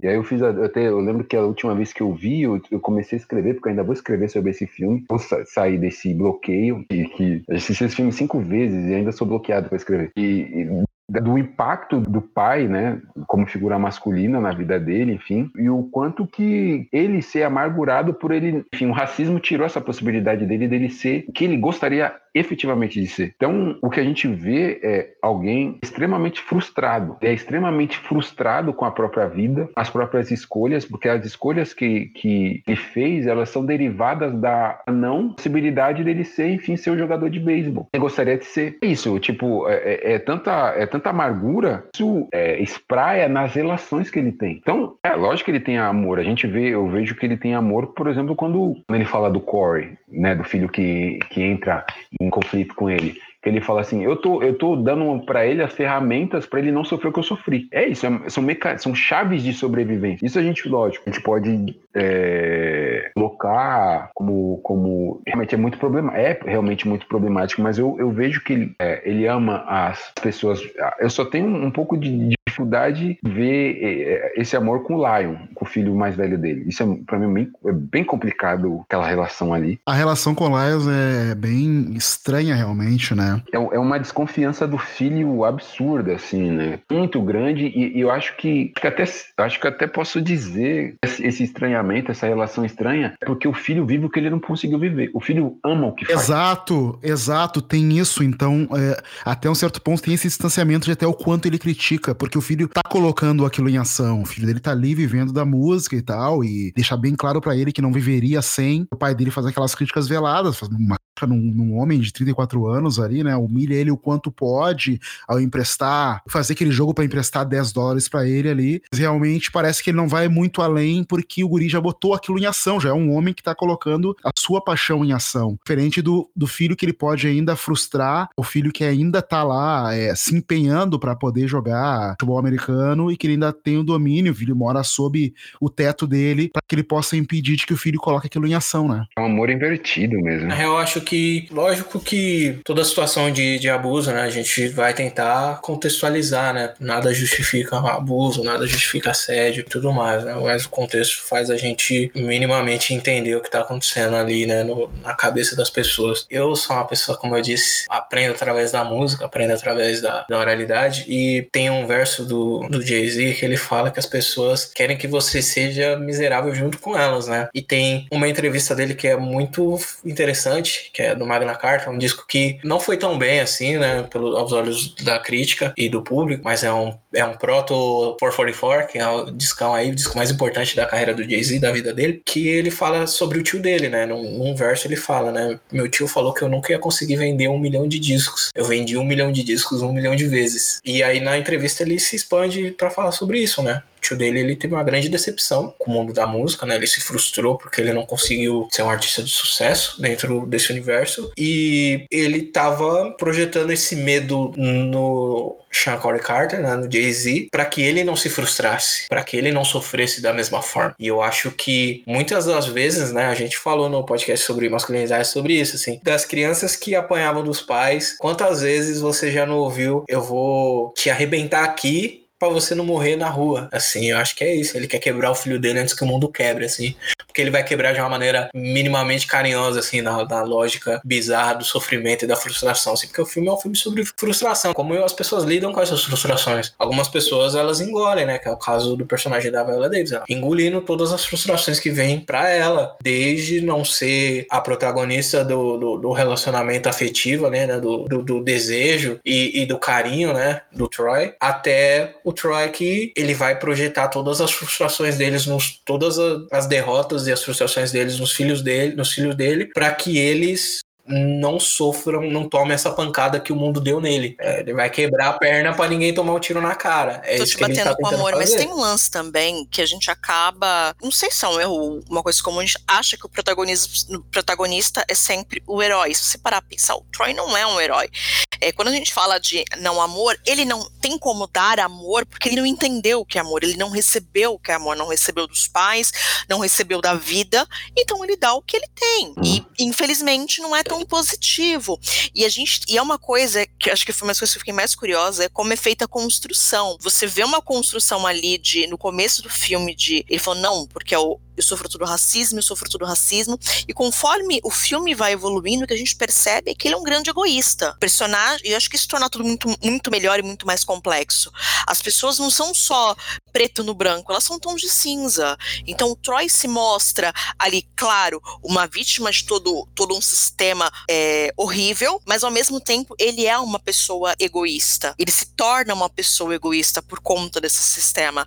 E esse não amor que ele dá para Rose e para o irmão, para os filhos, é justamente fruto desse egoísmo. De eu, eu já passei, eu sei o que é melhor, então eu vou fazer, é, vou, te, vou quebrar tuas pernas por amor. Eu não Exato, consigo aceitar, aceitar que meu filho é músico porque eu não acredito que aquilo é um bom caminho. Uhum. É muito boa a tua observação. Isso, né? Tu pode transformar a tua frustração em um ato de amor para com os outros, conseguirem o que tu não conseguiu, ou realmente frustrá-los para eles serem tão frustrados como você é. É isso que ele faz, né? É muito Exato. egoísta a atitude dele, realmente. Esse ato de. Ele é, um, ele é uma âncora, né? Ele é um é. cara acabado, um cara que não se realizou. Ele acha que ele pode estar. Tá, é, só pode levar os outros junto com ele. Pra Exato. aquela vida real que ele fala, entre aspas, que é dura o bastante, porque é só aquilo que lhes resta. O tempo inteiro, ninguém vai dar ninguém vai dar é, espaço para um negro, não adianta. E quando Corey fala de um outro jogador de beisebol lá também, que tá crescendo e tal, e aí ele fala, não, mas olha quantas vezes ele vai pro banco. E o, e o Corey insiste, não, eventualmente os, os, outros brancos também vão pro banco, ele tá indo bem, não sei o que. Não, não, não, o negro nunca vai se dar bem e tal, ele vai sempre... Quando ele fala isso da bolsa de estudo também, não, você não tem direito de estar ali, mas poxa, estão me oferecendo, eu sou bom. Não, você não é bom, você vai se frustrar. Então é tudo do ponto de vista egoísta dele. Eu não sei se é isso, eu não sei se é que nem ele fala assim, é, você tem que se preocupar com o trabalho, tem, ele vira, ele vira um, um, cara que pensa só na estrutura, pensa só na sobrevivência. O que ultrapassa o aspecto, o que seja, o que se, o que se coloca como esperança, e aí quando eu digo esperança é para além do que está posto, né? Uma realidade que precisa ser produzida, precisa ser inventada, que ela é um, de certa forma um desafio pro, pro, pro, pro negro, né? E aí entre os filhos, de certa forma, ele tenta barrar, né? Então, qualquer, qualquer fio, esperança que se coloque, ele coloca a realidade, né? Então, é, é isso, ele é um, um cara que a amargura tolheu essa perspectiva de esperança, mas não Totalmente. Porque ele, ele, ele, só tem uma, ele só tem um ponto, um aspecto em todo o filme que ele, de certa forma, ganha. Fora de casa, quando ele vira motorista. Isso para mim é um bagulho muito louco, porque é, ainda pensa em estrutura, mas foi o primeiro motorista negro. Então, dentro do aspecto aí, entre um pouco do que a Kelly tava falando, ele ser é, egoísta, tipo, ele não, ele não tá totalmente confortado, é, confortável com, com, o lugar colocado. Então, dentro do, do, dos espaços é, estruturais é, que estão colocados para ele viver, ele ganha neles, né? Tanto que ele consegue, tanto que ele achou que ia ser demitido e consegue, comemora, não que ele queria, mas ele consegue ainda se locomover dentro dessa estrutura e que é o que ele totalmente nega aos filhos, porque ele pensa que os passos dos filhos é muito maior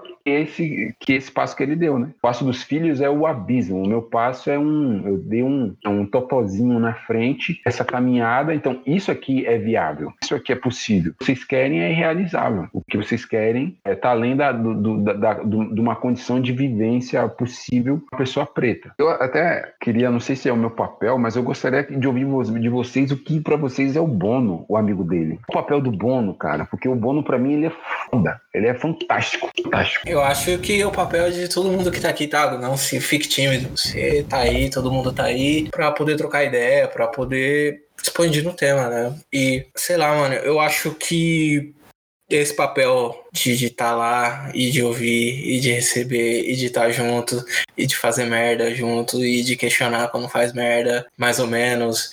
E sei lá, mano, é, ao mesmo tempo é, é um puta, dizer, lempo a frustração dele também, né? A maneira como o cara vive a vida dele, mas eu não sei, mano. Eu acho que serve para muitas coisas, assim, né? E mais uma vez é um é um espelho que a gente vê muito na, na comunidade, né, mano? A gente tem, é, tem. Existem essas relações, assim. Eu me vi muito nos personagens, eu acho que quase todos os personagens têm um pouco de cada um de nós, assim, né? Na nossa experiência, posso falar da, da minha experiência como homem preto, assim, a gente tem um pouco de cada um, das esperanças e das frustrações e do que a gente espera para os nossos amigos e do que, que a gente torce para que as coisas aconteçam para as pessoas. E sei lá, mano, ao mesmo tempo que é um, um ponto que traz uma humanidade que às vezes só vendo as ações e, e não vendo essa voz da, da consciência que tá junto, que, que todo mundo ali tem, tem as suas rachaduras, assim. Eu acho que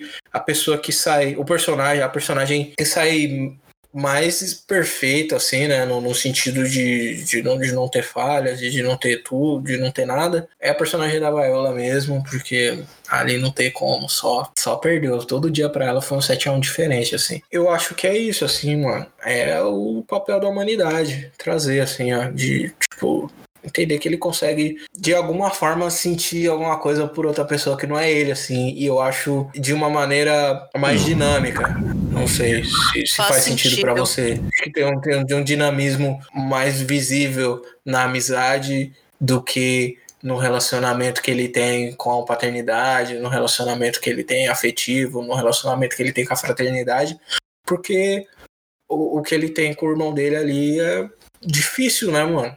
Posição difícil. Ele trouxe o lance do irmão dele, acho que era mais um ponto fundamental nessa construção do cara amargurado que é o Troy, né? Ele fala que a única forma que ele teve de ter um teto foi por poder gerir, né, o valor a que o irmão dele teve direito pelo problema dele, é, enfim, o acidente que ele teve em guerra, né? O problema mental que acabou acarretando para ele. É, a guerra da Coreia. É, e aí acabou que ele ficou responsável por gerir esse valor, comprar essa casa, que teoricamente era para o irmão dele viver lá, ele cuidar do irmão dele. O irmão dele acabou querendo morar lá na, no quartinho da, da, senhora, lá na pensão. E ele tem essa amargura forte também, que ele sai ali batendo e quebrando panela, né? De não ser um homem nem capaz de ter um teto por conta própria. Se não fosse o irmão dele, com o, o problema mental que o irmão dele tem, ele não teria nenhuma casa própria. É, isso afeta a sua noção, é isso, noção de masculinidade, né? Que homem é você que irmão precisou ter uma placa de metal cabeça para você dar um teto para sua esposa e pro seu filho. São, é, são cobranças que até hoje a gente hum? vê aí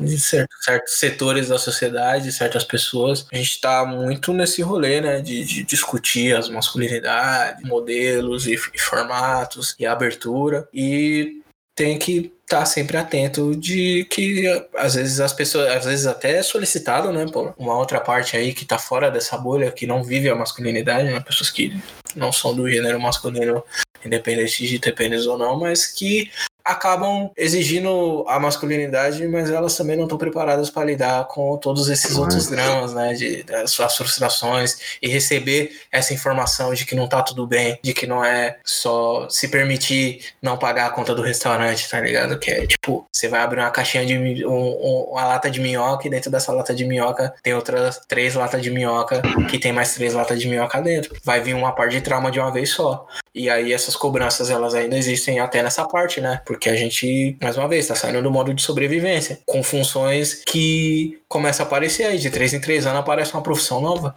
Não tinha, sei lá, 2010 não tinha digital influencer, mano. Tinha criador de conteúdo, que é o termo guarda-chuva aí, que, que tem influencers, jornalista, historiador, que usa das redes sociais para trabalhar, né? Cientistas, aí a gente vê o caso da pessoa que tá fazendo todo mundo ficar em casa desesperado, mas no bom sentido não é uma pessoa então acho que não tem relevância para nossa discussão. Mas é isso, mano. Ele não tá preparado para lidar com essas situações e ao mesmo tempo é a frustração do caralho que o cara tem de não conseguir fazer o mínimo que é esperado do homem, né? Que as pessoas. Inclusive, é um dos comentários mais ofensivos que tem, né? Que é o, você não é homem, por que, que você não faz X, você não, pro, você não é um provedor de, de tal coisa, você não é responsável por tal coisa, a proteção de tal coisa é sua responsabilidade. Coisas que fogem à realidade, realidade do cara, mano. Como que você, sei lá, mano. O cara vai conseguir comprar a casa. Sim, mas só voltando na relação dele com o um amigo, se parar para analisar todas as relações, é a única relação que ele tem de uma troca sincera, que não existe uma cobrança além. Então, a relação com os filhos é a relação de ser eu sou o pai, eu preciso te educar porque o mundo é cruel.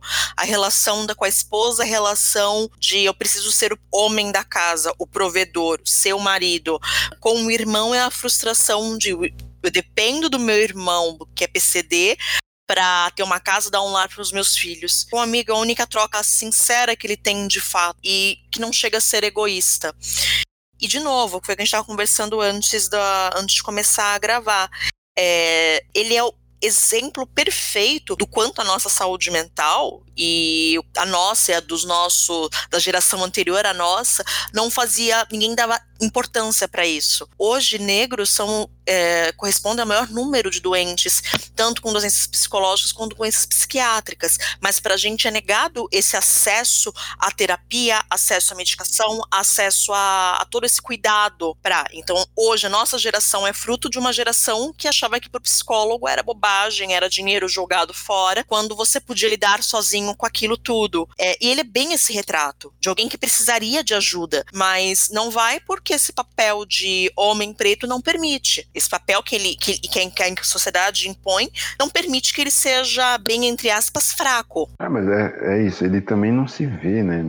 acho que ele também não se vê nesse lugar de apesar de dele entender enfim de, de, principalmente a partir dessa questão da relação dele com o irmão eu não sei até que ponto ele se vê enfraquecido, sim, né? Volto na, na, na relação dele com o amigo, porque concordo com o que vocês disseram. Uma relação é uma relação mais fraterna mesmo. É, é, é impressionante que ele tem muito mais intimidade com o amigo do que com a esposa. Fica evidente no filme. Aí eles falam: Não, há quanto tempo eu te conheço? Te conheço desde daquele tempo que a gente estava preso. Tal, enfim, eles vão relembrando as histórias deles. O que eu acho muito louco é que o amigo ele tem um papel. Eu, eu acho o amigo que o amigo dele é a consciência, a consciência dele.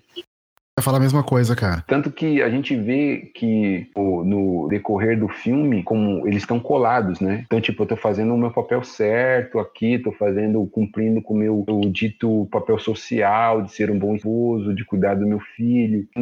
E aí, com o passar do filme, a gente vai vendo o distanciamento. Para mim, é o conflito do próprio do Troy com, as escolhas que ele tem feito. O Gabe é o único que, que, que de certa forma, chama ele, vai chamando ele na chincha do que ele tá fazendo com a Rose. Pontuando, pontuando, pontuando e tal. Tanto que no final, a, a cena final é, é, é para mim ela é sintomática do, de como que o Troy ele acaba, de certa forma, pagando pela, pelas escolhas que ele fez, oficiando de, da família e também se distanciando do amigo. O amigo se distancia dele. A admiração do amigo, que era estava evidente no começo do filme. Você é um cara que eu sempre segui, porque sempre, você sempre tomou decisões muito corretas. Decisões muito assim, sabe? A gente vai vendo no final que, que é isso, né? O filme ele retrata as sextas-feiras, né? O chequinho chegando, né? Ele entrega. É muito louco isso, né? Que ele entrega é, um, é semanal, um dinheiro, né? pagamento semanal. É, entrega o torro, entrega o torro pra, pra Rose, né? Pega um, pega um tequinho pra ele beber, né? Pra ele, sei lá, né? Se anestesiar de alguma forma ali do, do, trabalho braçal e as coisas vão desenrolando nesse sentido. Isso, assim, eu acho que o personagem do amigo dele é. O, o afastamento, é, o final é, é meio que a derrocada o, desse lugar pávido. Troy, ele tinha se colocado, né? Ele se colocou e que de certa forma tinha uma certa sujeição dos outros personagens, do, dos filhos, da esposa, e isso é perdido. Tudo isso é perdido através dessa tentativa, né, dele de ousar, né? Louco, né? Porque como ele via no que de certa forma era a base dele como um problema, ele rifou o, o chão dele, né? Rifou a família para tentar viver, né? Isso é um outro um outro aspecto que eu acho também interessante nesse aspecto da amargura, o quanto que ele transformou transformou tudo que ele vivia num problema, né? A relação uhum. com a esposa era um problema, a relação com os filhos era um problema, lidar com a casa era um problema, lidar com o trabalho era um problema. Lidar com um irmão doente é um problema. Que ele fala claramente, né? Como a moça representa a fuga dele dali, né? Um lugar em que ele não se preocupa com isso, um respiro, não se preocupa com isso, não se preocupa com o boleto também. É, enfim, aí ele acaba se perdendo nisso, perdendo, perdendo lugar, o lugar de referência na vida destas outras pessoas. Mas ele é muito autossuficiente, né? Eu também li o Bono, o personagem Bono, com uma consciência dele. Ele é tão autossuficiente que ela é uma, que ela é uma consciência que ele não escuta. Fica muito claro quando tu vê que a coisa já tá muito feita. Aquela conversa que ele tem com o Bono no pátio, em que o Bono tem o maior diálogo dele dele, assim, que tem um texto mais longo, em que ele fala que sempre seguiu ele porque sabia que ele podia levar ele para bons lugares, ele deveria deixar de lado a amante, desistir dela e continuar com a Rose, e não colocar tudo a perder. E o, e o Troy meio que só concorda. Só que nos minutos seguintes ele tá indo dizer pra Rose que ele vai ter um filho. A coisa já tava muito feita e muito adiantada. Então é, o, Bono, o Bono nem tinha noção de quão feita já estava essa coisa, né? Não era um, um caso ali mais fortuito, né? Que realmente o cara já tava acreditando dando sua felicidade a conta dessa amante, inclusive tendo um filho com ela, né? Outra coisa que chama atenção, né? A falta de, de cuidado. O fato já é, enfim, horrível. A falta de cuidado na hora de passar informação, né? De, nossa, de, nossa. Você fala assim, cara, você não tem um, um pingo de, de cuidado, de sensibilidade para dar, enfim, para transmitir essa informação como uma informação delicada. Ela tá lá fazendo um bolo, fazendo um. Tipo, manda na lata, tipo, olha, aconteceu isso, isso, e, e, trata como se fosse, um, de certa forma, um relatório de que, de certa forma, ele não teve culpa, né? Um, um relatório e deixando claro, tipo, não, ele fala, tá fe... É, são os fatos, o que tá feito, tá feito. É, é. Mas isso é muito sintomático. Ele não dá nem entender que ele tá chateado, assim, ou que ele sentiu alguma coisa, né? Ele tá apresentando mesmo, tipo, ó, a gente tem esse, esse, esse problema para resolver. E aí, tipo, e, é, aí e as analogias tá dele são constantes, né? Com o beisebol, né?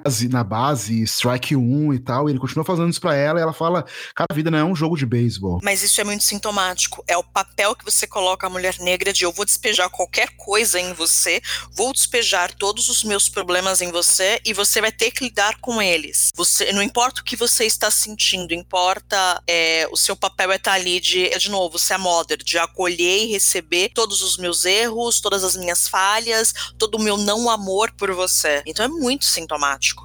E é mais uma vez um reforço vindo de racismo. Porque eu acho que aquela, aquela mulher é uma estrutura, ela não sente dor, ela não sente nada, então eu vou lá despejar em cima dela qualquer coisa. É, eu, eu, eu acho que Troy, no caso, na relação dele com a, com a Rose, ele também se valeu do lugar do patriarcado, sabe? Assim, Sim. Do, do, provedor, porque isso também tá, isso também tá colocado, evidente na condição de, de vulnerabilidade da, da Rose para lidar com qualquer coisa. Não só de vulnerabilidade, mas tem uma passagem quando ela fala que o sonho dela era se casar e ter uma família. Então ela acaba aceitando tudo aquilo porque, poxa, eu tenho um marido e tenho um filho. É de novo, é um papel de que você, provavelmente ela ainda se acha, de alguma forma ela realizou o próprio sonho, mas esse sonho, veja veja bem, não é tão bom assim.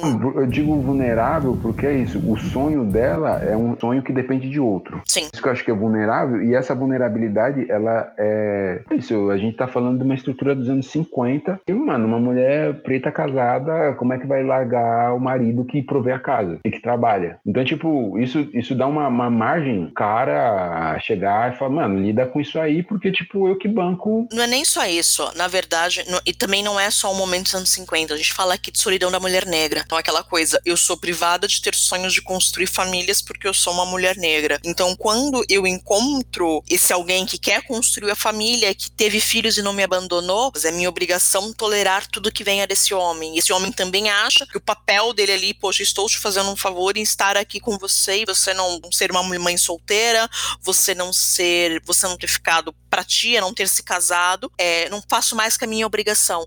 E não é um momento só dos anos 50, isso é uma coisa que a gente vive até hoje. Para a mulher negra é negado a questão do afeto. Aí a gente volta de novo no texto da Bell Hooks, do, não só o quanto a gente, a gente, não tem direito a esse amor romântico, a esse sonho de, de, sei lá, de ser uma princesa, de casar de noiva e tudo isso. É negado e continua sendo. E ao mesmo tempo a gente olha, poxa, foi escrito nos anos 50, mas o quanto isso hoje é atu ainda permanece atual. É atual de você, a, você acaba se submetendo, a gente vê isso diversas mulheres negras acabam se submetendo a relacionamentos onde é, ela um degrau acima do esposo, ela tem ou ela se anula para manter essa, esse relacionamento. Sim, sim, né? Porque é muito isso, né, mano? Um sonho, sonho condicional, né? Que o Tago falou dessa parada de, de ter um sonho. O problema de ter um sonho condicional é que ele depende da pessoa. Quando a pessoa não é a pessoa que tá agindo no melhor interesse de, do, do time, né? Do casal, do grupo, da equipe, a pessoa ela acaba virando um refém, né? E todas as amarras sociais que a sociedade da época ofereciam, né? Mano, impediam ela de realizar o sonho de novo com outra pessoa. E também o fato de ter um caminhão de culpa, né? Vindo junto, né? Tipo assim, de abandonar esse bagulho de você cuidar, falou com propriedade, você cuidar e sentir que se você sair, o bagulho vai cair tudo, vai morrer pessoa, vai sofrer todo mundo, e você vai tornar o mundo pior pensando Sim. em você, sabe? E é um, é um sentimento que a gente está começando a discutir em 2020, uma discussão minimamente educada, assim, onde a gente não está só apontando o dedo para o que está acontecendo. Então, dentro disso, é muito, é, são posições muito delicadas, né? A gente, como eu disse, né, tudo está contextualizado através do filme, através das falas, através é, dos personagens e das analogias que eles usam, de como os arcos, né, de como as conexões contra elas vão se destruindo até o ponto que ele não tem mais nenhuma e acaba o, o rolê, assim, tipo, e, e, e ele acaba numa posição que é melhor do que a gente, se a gente se permite, né? Lógico que todo mundo, ser humano, programado para sobreviver, julgar pessoas e catalogar coisas, é, julga aquém do, do que ele merece, né, mano? Ele tá muito bem na fita, assim, pra uma pessoa que foi escrota pra caralho. Apesar da gente saber os motivos e, e entender o contexto de onde surgem as decisões que ele toma, assim. Mas é louco que o filme ele vai apresentando né, essa, essa destruição, essa, né, Não, sim. nome do bagulho, são cercas, né, mano? Como ele vai criando as cercas em volta dele mesmo e no final, por mais que as pessoas ainda, né, o amem, essas cercas estão lá, né, mano, impedindo ele de se conectar com as pessoas e de ter uma experiência genuína, né, de, de paternidade, de, de amor romântico, de amizade, de fraternidade, né, com o próprio irmão. Às vezes ele se permite também, Mas né? Muitas vezes acho que numa posição de gratidão, é, por, por- pela possibilidade de poder dar um teto para a família dele, né? A família que, que, que, que existe ali, né? Que ele mesmo, no final do filme, na real, ele não faz parte da própria família, tá ligado? Acho que essa. Isso, isso que me tocou também. Ele não faz parte da família dele porque ele criou esse, esse- essas cercas ao redor dele. Frustração, abuso, auto-ódio, inveja. Acho que a questão não é nem egoísmo quando a gente tava falando sobre como ele lida né, com, com, os, com os filhos e como ele projeta as coisas nos filhos dele. É inveja mesmo A também. Assim. cerca, É uma mistura de É, proteção e parece inveja. Sim. a cerca, a cerca é louca porque a cerca é, ela tem um, um papel de, né, tem até fala isso, né? E o, nossa, a dele com o Bono é a cerca é para proteger quem tá, né, quem as pessoas que vão entrar. As pessoas impedir as pessoas de entrar, mas também proteger quem tá dentro. Fala isso, principalmente numa metáfora dele com a dele meio criticando a infidelidade do Troy, assim. Mas o, eu acho é, que eu- uma coisa que eu gostaria de ver que acabou, enfim, é, quando ele aceita, quando tipo faz aquela fala com a, com a filha dele recém-nascida, uma- pra mim dá uma impressão, uma impressão que de uma outra, talvez ali que, que ali fosse criar, criar uma outra relação de paternidade, sabe? Dele, dele, dele, beleza, ele fala assim, eu vou cuidar de você, eu vou fazer isso e tarará, e eu, eu fiquei com vontade de talvez ver, né? Enfim, isso não, não fica evidente no filme, de ver como é que foi a relação dele com essa menina, é porque eles viveram. Não fica muito evidente, não- a gente não consegue é, é, é, apreender muito a- pela menina como, como é que foi essa relação, porque parece que é meio que ela ainda não tá entendendo a, o, o, né, a morte do pai. E a outra coisa que eu acho cabulosa é o Troy, como o Troy não, desculpa, o Lion, o filho mais velho, como ele ama o pai, mano, apesar de tudo. É muito louco porque isso eu também acho que é um, um aspecto talvez da esperança, sabe? Um aspecto o, o Lion, ele, ele não tem, ele não tem é, amargura com o pai. Eu, tipo, tá, eu te aceito do jeito que você é, tanto que a gente consegue, eu, nas relações, é, nas interações dele com o pai, é sempre um- uma tentativa de aproximação. Ele tá sempre tentando se aproximar do pai. Mas acho que a relação ela é diferente, talvez, porque o Lions fala que o Troy nunca esteve presente na casa, né? Alguém que não estava presente. Então parece que o Lions tá querendo resgatar agora essa proximidade. Já quando a gente analisa a relação do, do Corey, ele sempre esteve presente. Ele fala, ele fala pra mãe dele que, o, que, o, que ele sentia o pai dele como uma sombra, alguém querendo, uma sombra que penetrava na carne dele, né? De maneira profunda. Ele se virava, tava o pai dele ali. Foram duas relações de, de criação diferentes. Então acho que até o Lions, por não conseguir conviver tanto com o pai, mesmo no dia a dia, não tenha tido acesso a tamanha talidade e aquele tipo de dureza que o pai tinha, em contrapartida ao Corey que teve isso, aí se viu que foi uma criação péssima. né? É, é, pode ser, mas o, o, o tipo de homem, não exatamente o tipo de homem, mas o tipo do, de afeto, de certa forma, o, o, o Lion, né, ele possibilita. É, eu, eu, fiquei, eu fiquei assim, pensando, se a gente, se a gente, um, um- retrato fiel do que, que a gente recebe, ele não recebe, primeiro ele não teve o pai presente, até, eu não lembro, até mais ou menos no final da adolescência, ele não teve o pai presente. Quando ele teve o pai presente, de certa forma, né, teve contato com o pai, o pai praticamente tratava ele muito mal, enxotava. Mesmo assim, mesmo tendo esse espelho totalmente é, complicado de masculinidade, enfim, de, de presença, falta, ele ainda oferta amor, mano. É, tem Ele, isso. ele, ainda, ele, ainda, ele ainda dá amor. E e eu acho que ele ainda ele é muito menos amargurado que o Corey. Sim. Ele seja, ele tenha muito mais afeto, porque mesmo, na- mesmo ele sendo preso, ele ainda faz o que ele ama. Uma coisa de personalidade ali também. E eu acho, eu, eu acho que o Troy é mais brando com o Lions do que ele é com o Corey. Acho que ele é muito mais duro com o Corey. Eu acho que quando eu vi ali o começo dele, eu vi aquela construção do personagem do Troy. Vi aquele personagem do Lion chegando. Ah, um músico vai pedir uma grana pro pai. Eu pensei, cara, esse cara vai vai ser extremamente bruto com o cara. Ele humilha ele, mas ele é muito brando, ele fica dando, soltando letrinha, etc. O Corey é uma estupidez gigantesca, assim. Eu acho que ele tem uma brandura ainda com o Lions que ele não tem com o Corey. Eu acho. Eu, eu dou esse conselho pros meus amigos. E eu vou. E serve muito, né? Porque todo mundo é legal de uma distância segura. Entender essa distância, eu acho que, por mais que ao mesmo tempo ele tá sempre nessa posição de busca, né, pelo, pela afetividade, né, do pai, eu consigo entender que ele conseguiu encontrar essa distância segura, né? Até esse episódio. Esse episódio você vai pedir 10 dólares, que hoje são 50 reais, o pai dele, né, mano? É, ele entende qual é a distância que ele tem que manter do, do, do pai. Ele quer se aproximar, mas ao mesmo tempo ele quer se aproximar da forma dele, assim. Ele não quer ser aceito pelo pai, ele quer entregar amor pro pai dele. Eu acho que tá aí um bagulho. Lógico que ele quer ser aceito, reconhecido, mas eu acho que é mais uma questão de entregar do que de, de, de receber. Quando você quer entregar, é mais fácil. Eu acho que quando você quer receber, você pede e você fica minimamente ali à mercê da vontade da pessoa, né? Se a pessoa falar não, tá tudo bem. Se você quiser entregar, você fala, tá aqui. Da mesma forma que ele entrega a notícia de, sei lá, ele mete o Confessions Part 2 do Usher sem nenhum swag. E tem um assim. outro ponto também. O, eu acho que o Lion, desculpa, o Troy se enxerga muito no, no filho mais novo. Então ele é particularmente cruel, porque ele vê ali talvez é. a mesma esperança, a mesma. Poxa, ele tem o sonho de viver de esporte, eu tinha, e eu não consegui, você vai se frustrar. Então existe ali um espelho é, que é cruel. Você não vai realizar teus sonhos porque eu não realizei. Ele é particularmente cruel com ele por isso. Real, eu concordo. Eu acho que ele também ele é menos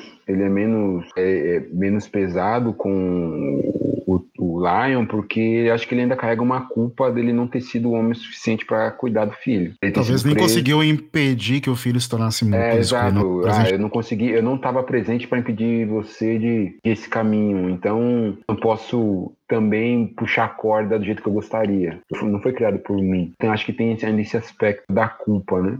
Quantas camadas, mano, esse filme.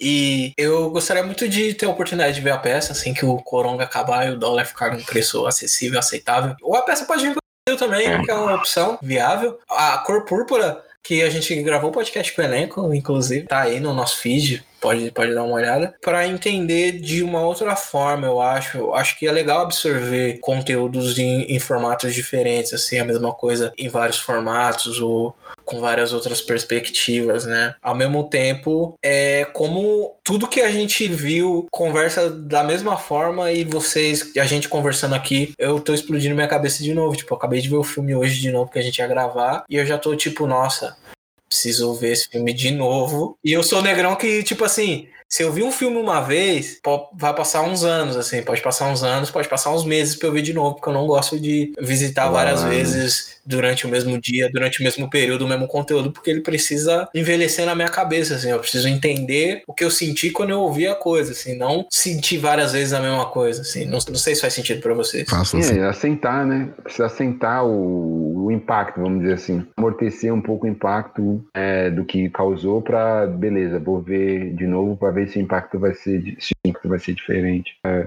eu, eu, eu, com esse filme, eu, eu me programei para assistir de novo, acabei não conseguindo, mas eu me aproveitei das anotações que eu fiz, das anotações que eu fiz, e ainda acho, assim, que a, a gente ainda teria muito mais camadas para falar, muito mais mesmo. Acho que o filme é, é muito profundo mesmo. É, eu, eu acho que dá para criar um podcast só sobre fãs assim, pra sempre falando do mesmo filme. É, uma série de 10 podcasts falando da relação dele com cada personagem. Personagem, situação. E a relação dele com ele mesmo, né? Porque ele também é um personagem de extrema complexidade, um cara capaz de ter aqueles momentos esfuziantes ali. Tu acha o cara puta bonachão, né? Tudo ali. Amo a Rose, pega ela. Eu falei como é que eu amo essa mulher e repete pro Bono. Depois um cara daquela crueza, né? Sim, a, e, e, e uma, uma, um dos aspectos também que eu, que eu anotei, eu achei que, enfim, é um uma parada que eu quero ver de novo para a relação dele com a morte. Dizer, relacionar com a...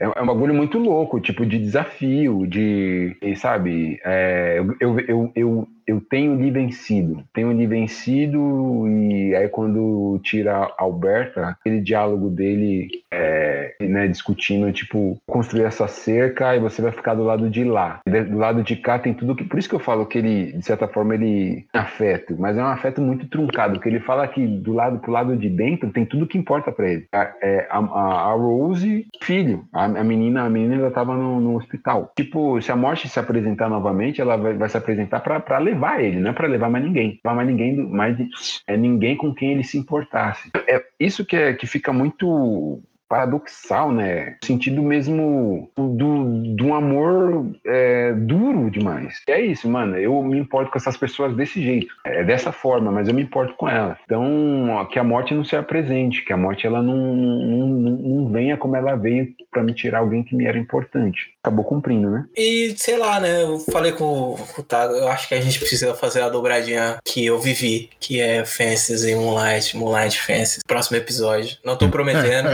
pode ser que aconteça. Porque o, o, Moonlight, ele tem um não final, né? Pra quem tá acostumado a ver filme, né? Pra facilitar o processo de absorção do conteúdo, eles criam uma linguagem cinematográfica e a gente aqui, né? No Ocidente e é duplamente colonizado, né? Primeiro por Portugal, via escravidão, segundo pela América do Norte, né? Via consumo, né, cultura pop. E o Moonlight ele tem um não final, né, que o mundo muda de um jeito que ele não vai voltar a ser o mesmo, mas a história daqueles personagens ela vai continuar de alguma forma. E a gente né, e não interessa pra gente porque o, roteirista, o diretor e pessoas envolvidas no projeto acreditam que ali é um ponto bom para deixar os personagens seguirem assim. Mas o Fences a história realmente acaba assim, dá pra, dá pra você tem um, um senso de, de finitude quando a morte vem buscar o Troy, assim, da maneira que ele queria, assim. E é, dentro de todas as frustrações dele, é um final feliz, né? Ele morreu dentro da cerca. Poderia estar tá só dentro da cerca da casa dele, não dentro da cerca que ele construiu dentro da casa dele para ele mesmo, assim. Seria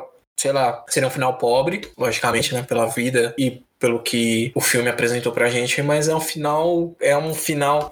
É, não é um final feliz, porque tem abuso pra caralho. todo mundo se fode. Inclusive a pessoa que fode a vida das pessoas se fode, que na maioria dos casos é o que acontece mesmo. Mas é, é um final, né? Tipo assim, você entende que acabou essa história, que vai começar Augusto, outra Augusto, história. Eu vou fazer uma pergunta tipo. É, Capitu, né? Ele entregou ou não entregou, irmão? Boa. Vixe, aí é. Cara, porque eu, eu vi o filme cinco vezes. Cinco vezes eu vi vi o filme.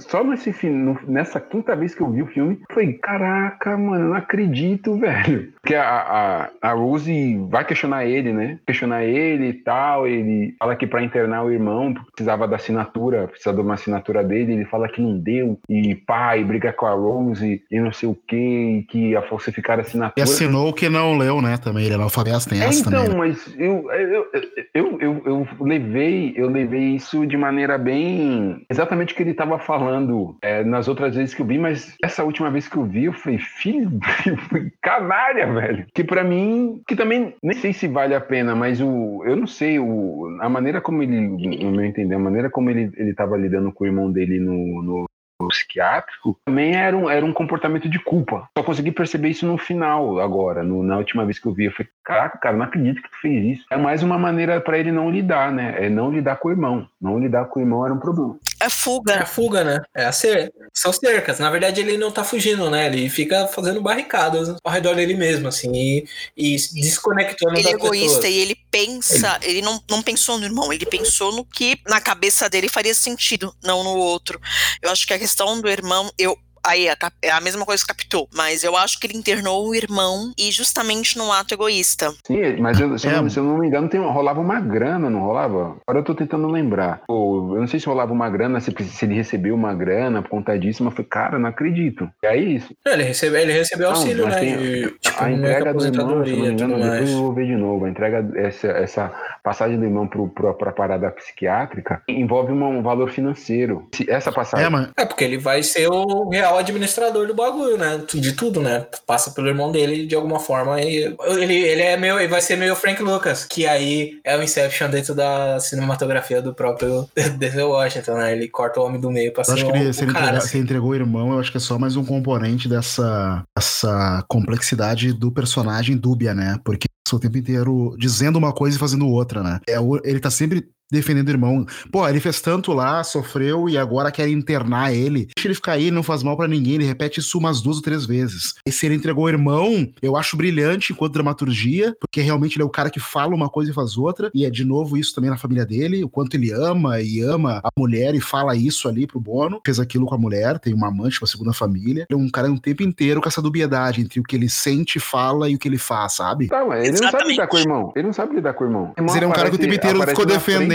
como. É, mas ele pareceu, nos deixou crença aquele final, que para ele era legal deixar o irmão dele solto ali pelas ruas. Não era. O irmão, o irmão Parecia. Dele, o irmão dele, quando aparece na frente da casa, aquela vergonha que ele, ele olha pros vizinhos. O irmão dele ele fala, a... ele não faz mal para ninguém, ele fica mas falando isso pra mulher dele o tempo inteiro. Ele tem vergonha, mas ele repete que, que, que o irmão não faz mal. Eu acho que isso colocou é fantástico. Ele é então, ele diz uma coisa, faz outra, tem atitudes egoístas e faz muito sentido. E o personagem é muito rico justamente por isso. Por isso, exatamente. Não dá para confiar nunca no, nele. Ele sempre pode fazer algo que ele não, não que ele disse ao contrário ou vice-versa, assim, né? Na real, eu acho que é mais profundo que isso. E eu tô entregando toda, todas as minhas pérolas que eu uso nas minhas amizades e na minha vida aqui nesse podcast. Que é quando a pessoa fala uma coisa para mim, eu falo, você tá falando isso para mim ou você tá falando isso para você mesmo? E ele tá falando isso pra ele mesmo. Tipo, ele tá dizendo o que ele precisa fazer e fazendo, tipo assim, ele tá sendo agindo como a própria vez da consciência, mas ele não se escuta porque ele tá sendo burro, porque ele tá frustrado e ele não consegue mais todo toda essa todas as condições, todas as situações que ele se colocou,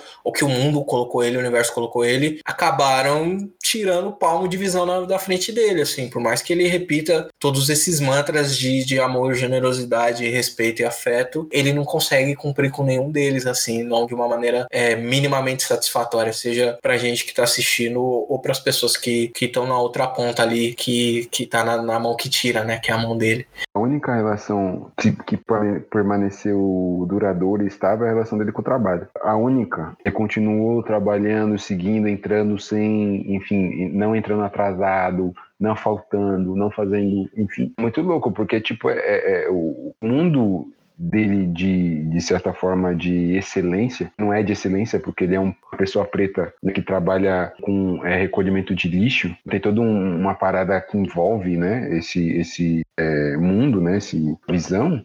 É a única coisa que se manteve. O, único lugar em que ele pode ah, é que ele pode dizer tipo né? aqui aqui não mas aqui eu sou é, estável. Eu sou eu tenho um, um da forma um lugar, um trabalho, que é um trabalho totalmente segregado, de certa forma, mesmo ele estando no, no agora como motorista. Até reclama no final, né? É, ficou muito solitário, porque ele não conversa com ninguém, ele tem mais parceiro. Mas o assim. do trabalho é mais um reforço da masculinidade dele. Então, é trabalho, então eu sou, por conta do meu trabalho, eu consigo ser o provedor, e ele acaba se. É o que ele reflete, de, entre aspas, de bom na sociedade. Então, eu estou trabalhando, sou útil a essa sociedade, não sou, sei lá, um negro bandido, não sou um bêbado vagabundo, não sou nada disso, então o meu trabalho é o que me faz importante. Eu acho que tem a ver também com uma, tem uma fala que ele tem também, que ele fala pro filho dele, não passe a vida preocupado se gostam ou não de você, mas se estão fazendo certo para você. Acho que o trabalho dele, eu acho que ele valorizou ainda mais depois daquilo, né, que ele, ele, ele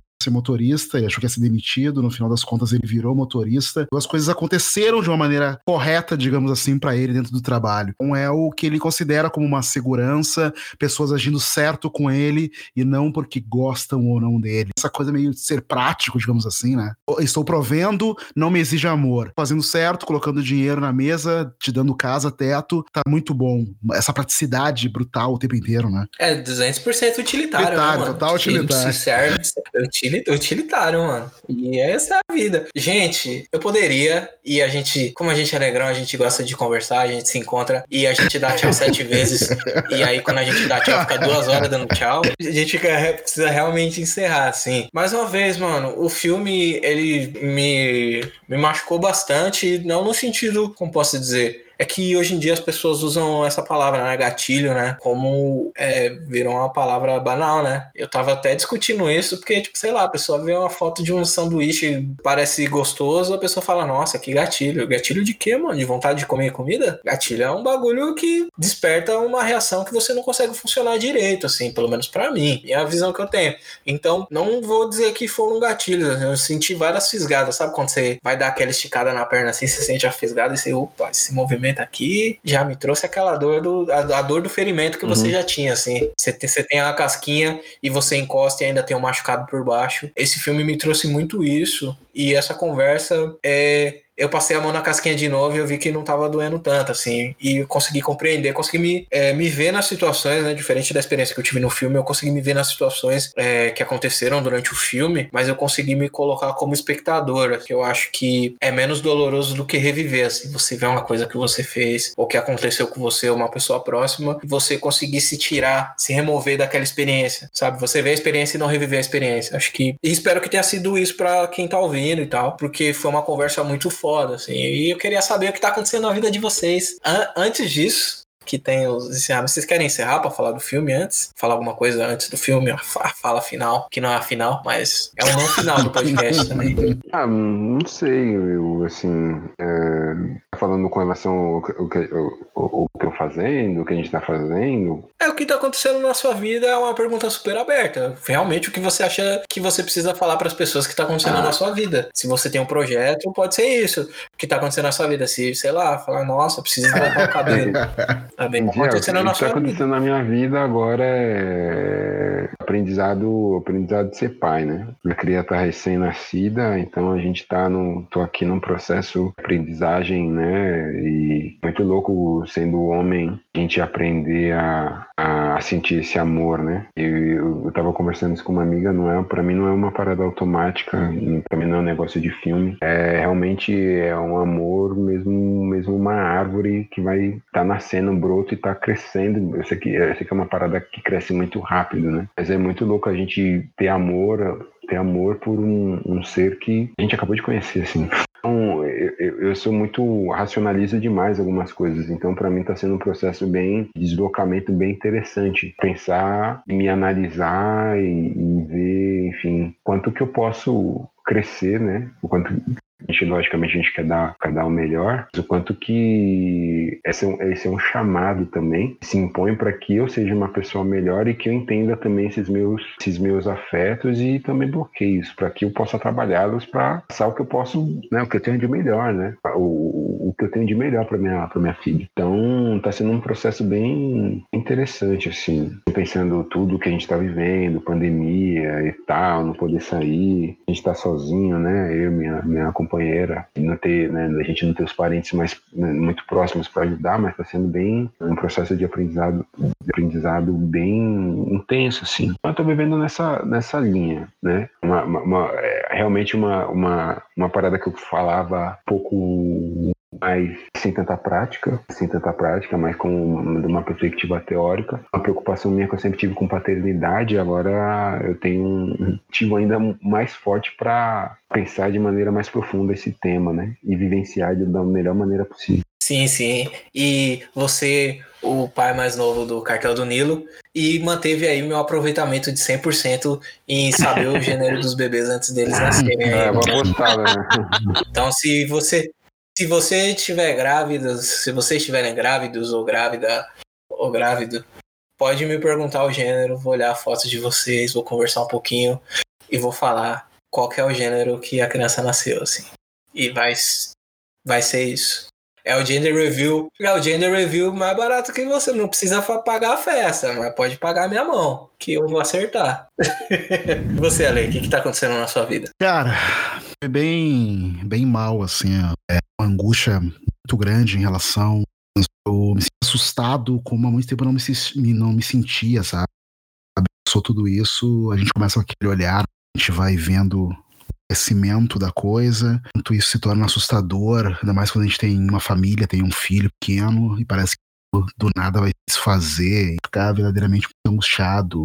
Somou isso as mortes, né? Tá usado para mim, assim, questionando a qualidade e a utilidade do que eu tava fazendo no mundo, assim, sabe? Em relação ao meu trabalho como publicitário, diretor de criação, conteúdo que eu faço, literatura que eu faço, pareceu que nada fazia sentido mais, sabe? E conversar com algumas pessoas para poder sentir reerguido um pouco mais e respirar, assim. As coisas estão melhorando um pouco, agora começando a ver sentido nas coisas, tendo amor e propósito pelas coisas que eu tô tocando a vida aí, na medida que um pouco às vezes, porque é necessário, mas tentando fazer o melhor. É isso aí, cara. Mano, seu trampo é importante, mano. Eu acho que é, às vezes a gente, quando tudo parece estar meio para nós meio perdido, às vezes o que a gente faz mesmo é o que dá aquela corda de salvação, sabe? Às vezes é, é só seguir o caminho que tá fazendo de maneira mais focada que ajuda a gente a seguir mesmo. É, tem que ter isso em mente. Perde o foco um segundo, se tu dispersa, deixa levar pela avalanche de informações, uhum. de opiniões muito fácil a gente perder o nosso prumo, né? Sim. E a última perguntinha, que é a primeira fileira de emojis de vocês, que o povo quer saber. Como vocês se comunicam aí quando não estão usando palavras, vocês que são. Mano, eu acho, eu acho essa pergunta genial. Assim, a partir de, a primeira vez que eu fiz foi num podcast sobre nada, e ela virou uma coisa do lado negro, assim, virou uma tradição. Porque é muito legal tentar. Geralmente eu fico tentando entender o que, que tá acontecendo na vida do Digão, que é um, um dos nossos um, um, dos nossos colaboradores aqui, digamos, nosso sócio do lado negro. E é bem legal porque geral, geralmente dá para entender mais ou menos o que, que, a pessoa conversa através dos emojis, né, mano? Através desses ideogramas aí. É muito Era maluco, maluco mas é, é, acho que faz todo sentido isso. Eu tenho me dado conta disso. Enfim, né, nesse, nessa tempestade de grupos de WhatsApp que a gente participa e de mensagem que a gente troca no Instagram e na DM, tem muito a ver com eu entrar nos promos novamente por vir um retorno de uma galera, de uns foi legal tal coisa que falei num vídeo e tal. Isso é muito lindo, assim. Eu sinto. Cara, eu acho todo, todo preto é meu irmão, assim, sabe? Eu, eu sinto essa educação, assim. E aí a primeira, meu primeiro emoticon ali é o emoji, né? E é o coraçãozinho preto ali, cara. Vamos espalhar amor aí pra amor e cultura preta para todo mundo. Então, um coraçãozinho preto é o primeiro deles, a mãozinha preta levantada tá ali na sequência já, e as palminhas pretas também para aplaudir o trabalho de todo mundo e se reconhecer e todo mundo curtir um, as coisas uns dos outros, se congratular, sabe, por as coisas sendo feitas. Cara, não, eu não, eu não, eu, eu sou mais da escrita, né? Mas tem cinco, você usou cinco emojis na sua vida. Sim, sim. Du, du, durante dois, os anos 2010, que foi a ascendência aí do, do smartphone no, no mundo. Ah, não, sim. Cara, o emoji, o emoji que eu tenho usado mais é, pelo menos, pelo menos assim, né? O emoji do, do ele com os olhinhos de coração, que é realmente é um, é um aspecto muito afetivo, né?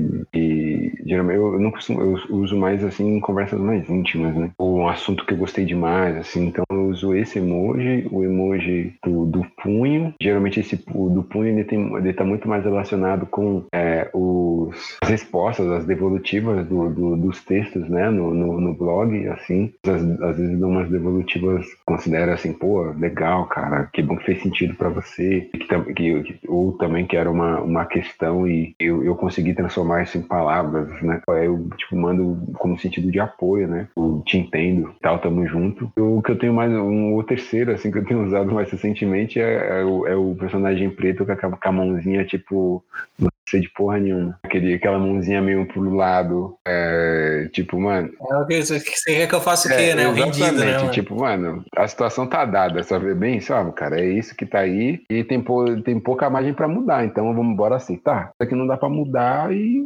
vambora, não tem muito nem que ficar discutindo. Então, esses são os que eu tenho usado com mais frequência, assim. Dos meus, eu tenho o punho pro alto, a menina preta fazendo yoga, a Menina Preta Astronauta, o Coraçãozinho Preto e o Fantasminha. São os que eu tenho usado mais essa semana. Fantasminha, Fantasminha. Hum, fantasminha Astronauta é tipo, é bem novidade. Assim, Sim. Assim, né? É bem poucas pessoas usam mesmo esses aí. É tipo, bem específico. Alguma coisa da o Tina? O Astronauta da Tina. O Fantasminha por conta do meu outro podcast. É verdade. Esse podcast, Podcasters Negros vai, vai ter o, o momento, o salvinho, né? Eu vou, vou falar os meus aqui, que esse é um momento que eu também falo coisas sobre minha pessoa. Meu coração azul é o meu coração favorito, porque azul é minha cor favorita. Se quiserem me dar roupas, podem me dar roupas azuis, que eu vou ficar feliz. Mas eu vou ficar mais feliz ainda se vocês me derem roupas brancas, porque o dia do preceito é um dia de usar roupa branca.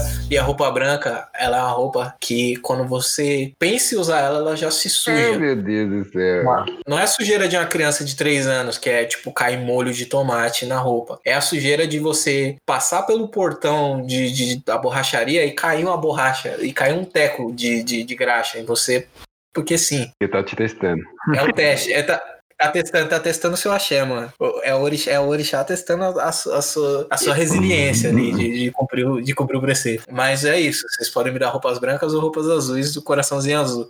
Segunda é aquelas duas mãos quando elas estão juntas assim, meio que um, um sinal de, de oração. Acredito que é um sinal que você está recebendo, emanando boas energias para as pessoas, né? O terceiro é o, o sinalzinho de trademark, né? O TM, porque aconteceu uma coisa muito legal esses dias no tá acompanhando aí o Twitter, que é a minha rede social favorita. Eu vi o caso de um produtor musical, né, que viu uma foto do menino pretinho, ele eu devia estar limpando meu quarto, mas eu tô fazendo música. E aí o celular tava amarrado no cabo do carregador e ele tava fazendo o estúdio do jeito que ele dava para fazer com as coisas que ele tinha. E esse produtor musical, ele é uma pessoa branca. E aí eu tenho a o coração púrpura de, da luta antirracista é o título de branco que não atrapalha. E eu coloquei o trademark, que aí significa, né? O próximo é uma câmera fotográfica tirando uma foto, porque eu tirei, eu postei uma foto e aí eu fui fotografado, né, por uma pessoa profissional da fotografia e tal. Aí eu sempre dou os créditos. Inclusive, dei os créditos pros fotógrafos. É muito importante acreditar as pessoas pelo trabalho que elas realizam. É, o penúltimo é aquela carinha vermelha com a língua para fora e, um, e, uma gotinha do lado é meio com uma carinha de sofrimento, mas a internet transformou essa foto, essa, esse emoji, numa carinha de, de quando você tá se sentindo muito bonito e é difícil lidar com essa beleza, aí fica essa carinha. E a última é o polegarzinho para cima, assim, um sinal de joinha, que é o emoji mais condescendente que você pode, a resposta mais condescendente que você pode dar pra uma pessoa. Odeio, Nossa, mano. Horrível, é horrível demais aqui, ó. Que eu mandei o um joia, quer dizer que eu não tava satisfeito com o que a pessoa tá, me disse. Manda um luz, mas e... não me manda um joinha. Cara, eu mandei o um joia. Nossa, eu, quando eu se eu mandar o joinha pra alguém é porque eu não, eu não gostei do que você falou, velho. Total, eu também, então, cara. É, é, é, é, tipo poucas ideias. é, é isso. Filme, filme, é isso mesmo. É isso mesmo. E. é, a gente acabou, o Tago, a lição do Tago é. A, a, que ele quis passar para a comunidade é vamos se amar mais, vamos tentar não queimar as pontes quando a gente briga, vamos tentar fazer as pazes. Termina, é isso mesmo. Polegar. Para que não dá, né? É, existe a diferença entre ser pacífico e passivo, né, mano? Não pode confundir nossa. A gente tá de boa com a gente deixar as pessoas passar por cima da gente e tudo mais, né, mano? É isso. É, ouçam o Podcasters Negros, né? Ouçam aí o Ale, que tem o, o podcast com a maior responsabilidade de todas, né, mano? Que é a manutenção do nosso legado e, e forma oral no século XXI para pessoas que falam português. É uma responsa muito grande, mas acredito que seja uma alegria gigante também, mano. Você ser o guardião desse conhecimento, né? Ser, de certa forma, aí, um, o guardião do segredo, né? Um babalaô do, do, da história preta, tá ligado? Acho que essa é uma forma de, de te saudar, assim, como guardião de um segredo, né, mano? Nossa história é um segredo que deveria ser público, assim e tal. E ou são outros podcasts, assim, acho que é importante a gente se divulgar, fazer esse corre, Pretas na Rede, Highcast, Afropausa, que fala de publicidade, a gente fala sobre qualquer coisa. Podcast passado a gente tava falando sobre como Eternamente Feliz do Arte Popular é uma música que envelheceu mal pra caramba, assim, se você prestar atenção na letra.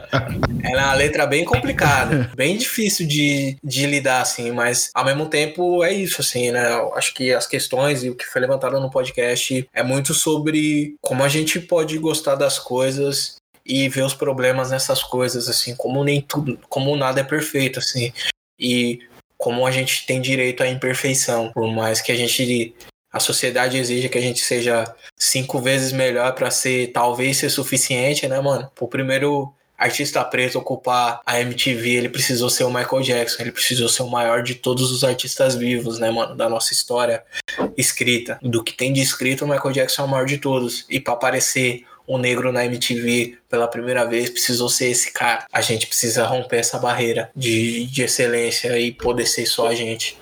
Então, né? Eu acho que é isso. É, somos heróis de nosso africano e até a próxima. Dá tchau aí pro pessoal. Tchau, gente. Muito obrigado pessoal, pelo espaço. Prazer enorme estar junto aqui também. Até a próxima.